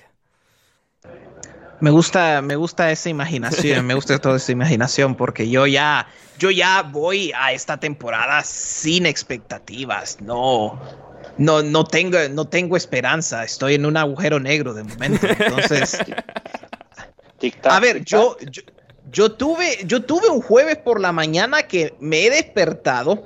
Luego veo, ok, eh, por enésima vez que lo de Mbappé no, que Kane ya se lo lleva el Bayern y luego me sale lo de la lesión de Tibo y yo, ah, bueno, qué bien, qué bien, qué bien todo, qué guapo. Em, pues sí, yo, pues no sé, habrá que haber, ya no sé qué milagro se necesitará. Ah, bueno, y ahora, y, y quepa, y quepa, por el amor de Dios. Ay, eh, no, ya, así, así, lo de, así lo dejo. Ya me acordé de Kepe y ya me decepcioné, entonces mejor. que no vamos a, no vamos a ganar nada. Ya, ya a estas alturas me doy. Eh, con quedarme en posiciones de Champions ya me siento feliz. bien, bien, me gusta. Y precisamente de Kepa me pregunta Juan de Ander, ¿cuánto tardarán las teles y radios españolas en robarte lo de el qué parada? Así que poco, poco, seguramente poco. Y bueno, que Gonzalo se tiene que ir, me está metiendo prisa y ya es hora de terminar el programa de hoy, que ya hemos dado suficiente turra. Así que nada, eh, volvemos el jueves que viene para analizar la Supercopa de Europa y todo lo que haya de actualidad y lo de Caicedo y lo de Kepa y mil cosas más aquí en Alineación Indebida y si queréis el programa extra en su totalidad de todo nuestro contenido premium patreon.com barra alineación dar like, comentad eh, compartid el programa con todos eh, vuestros amigos y enemigos y toda la gente que tengáis a vuestro alrededor. Seguidnos en Twitter también a todos en arroba podcast indebido el Twitter del programa a mí arroba Anders Hoffman a José en arroba J C Pérez-bajo, a Gonzalo en arroba Gonzalo Carol 29 y a Héctor en arroba Crioc. Y nos vamos eh, por hoy. Gracias, José, por estar hoy con nosotros. Gracias, Ander, y gracias a todos por escuchar. Y como siempre, gracias a todos aquí por las discusiones de fútbol que siempre, siempre se disfrutan mucho. Vamos, vamos, sí, igualmente, igualmente, José. Eh, Gonzalo, gracias. A la vete a votar ya, pesado. La fiesta de la democracia. ustedes, debo, bueno, ir a cumplir voy a cumplir con mi, mi deber como ciudadano, como sabrán entender. Así que nada, Sube una foto desde la cola en el Discord, o sea, esperando a votar. No, espero que no, por favor. Espero que no haya foto. Mando, mando foto adentro del cuarto oscuro. vale, me parece bien. Eh, Héctor, gracias. gracias a ti, Ander, a Gonzalo y a José, y un saludo a todos los que tenían el tweet preparado de Harry Kane ganado y su primer título, que imagino que estarán teniendo eh, lo preparado y publicado, ¿eh? y publicado que esos, esos, esos están ahí, esos no pueden borrarlo, pero no se van a ir de, la memoria colectiva. Exactamente, yo soy Ander Iturralde, espero que lo hayáis disfrutado, muchísimas gracias por estar al otro lado y hasta que nos volvamos a reencontrar, pasadlo bien.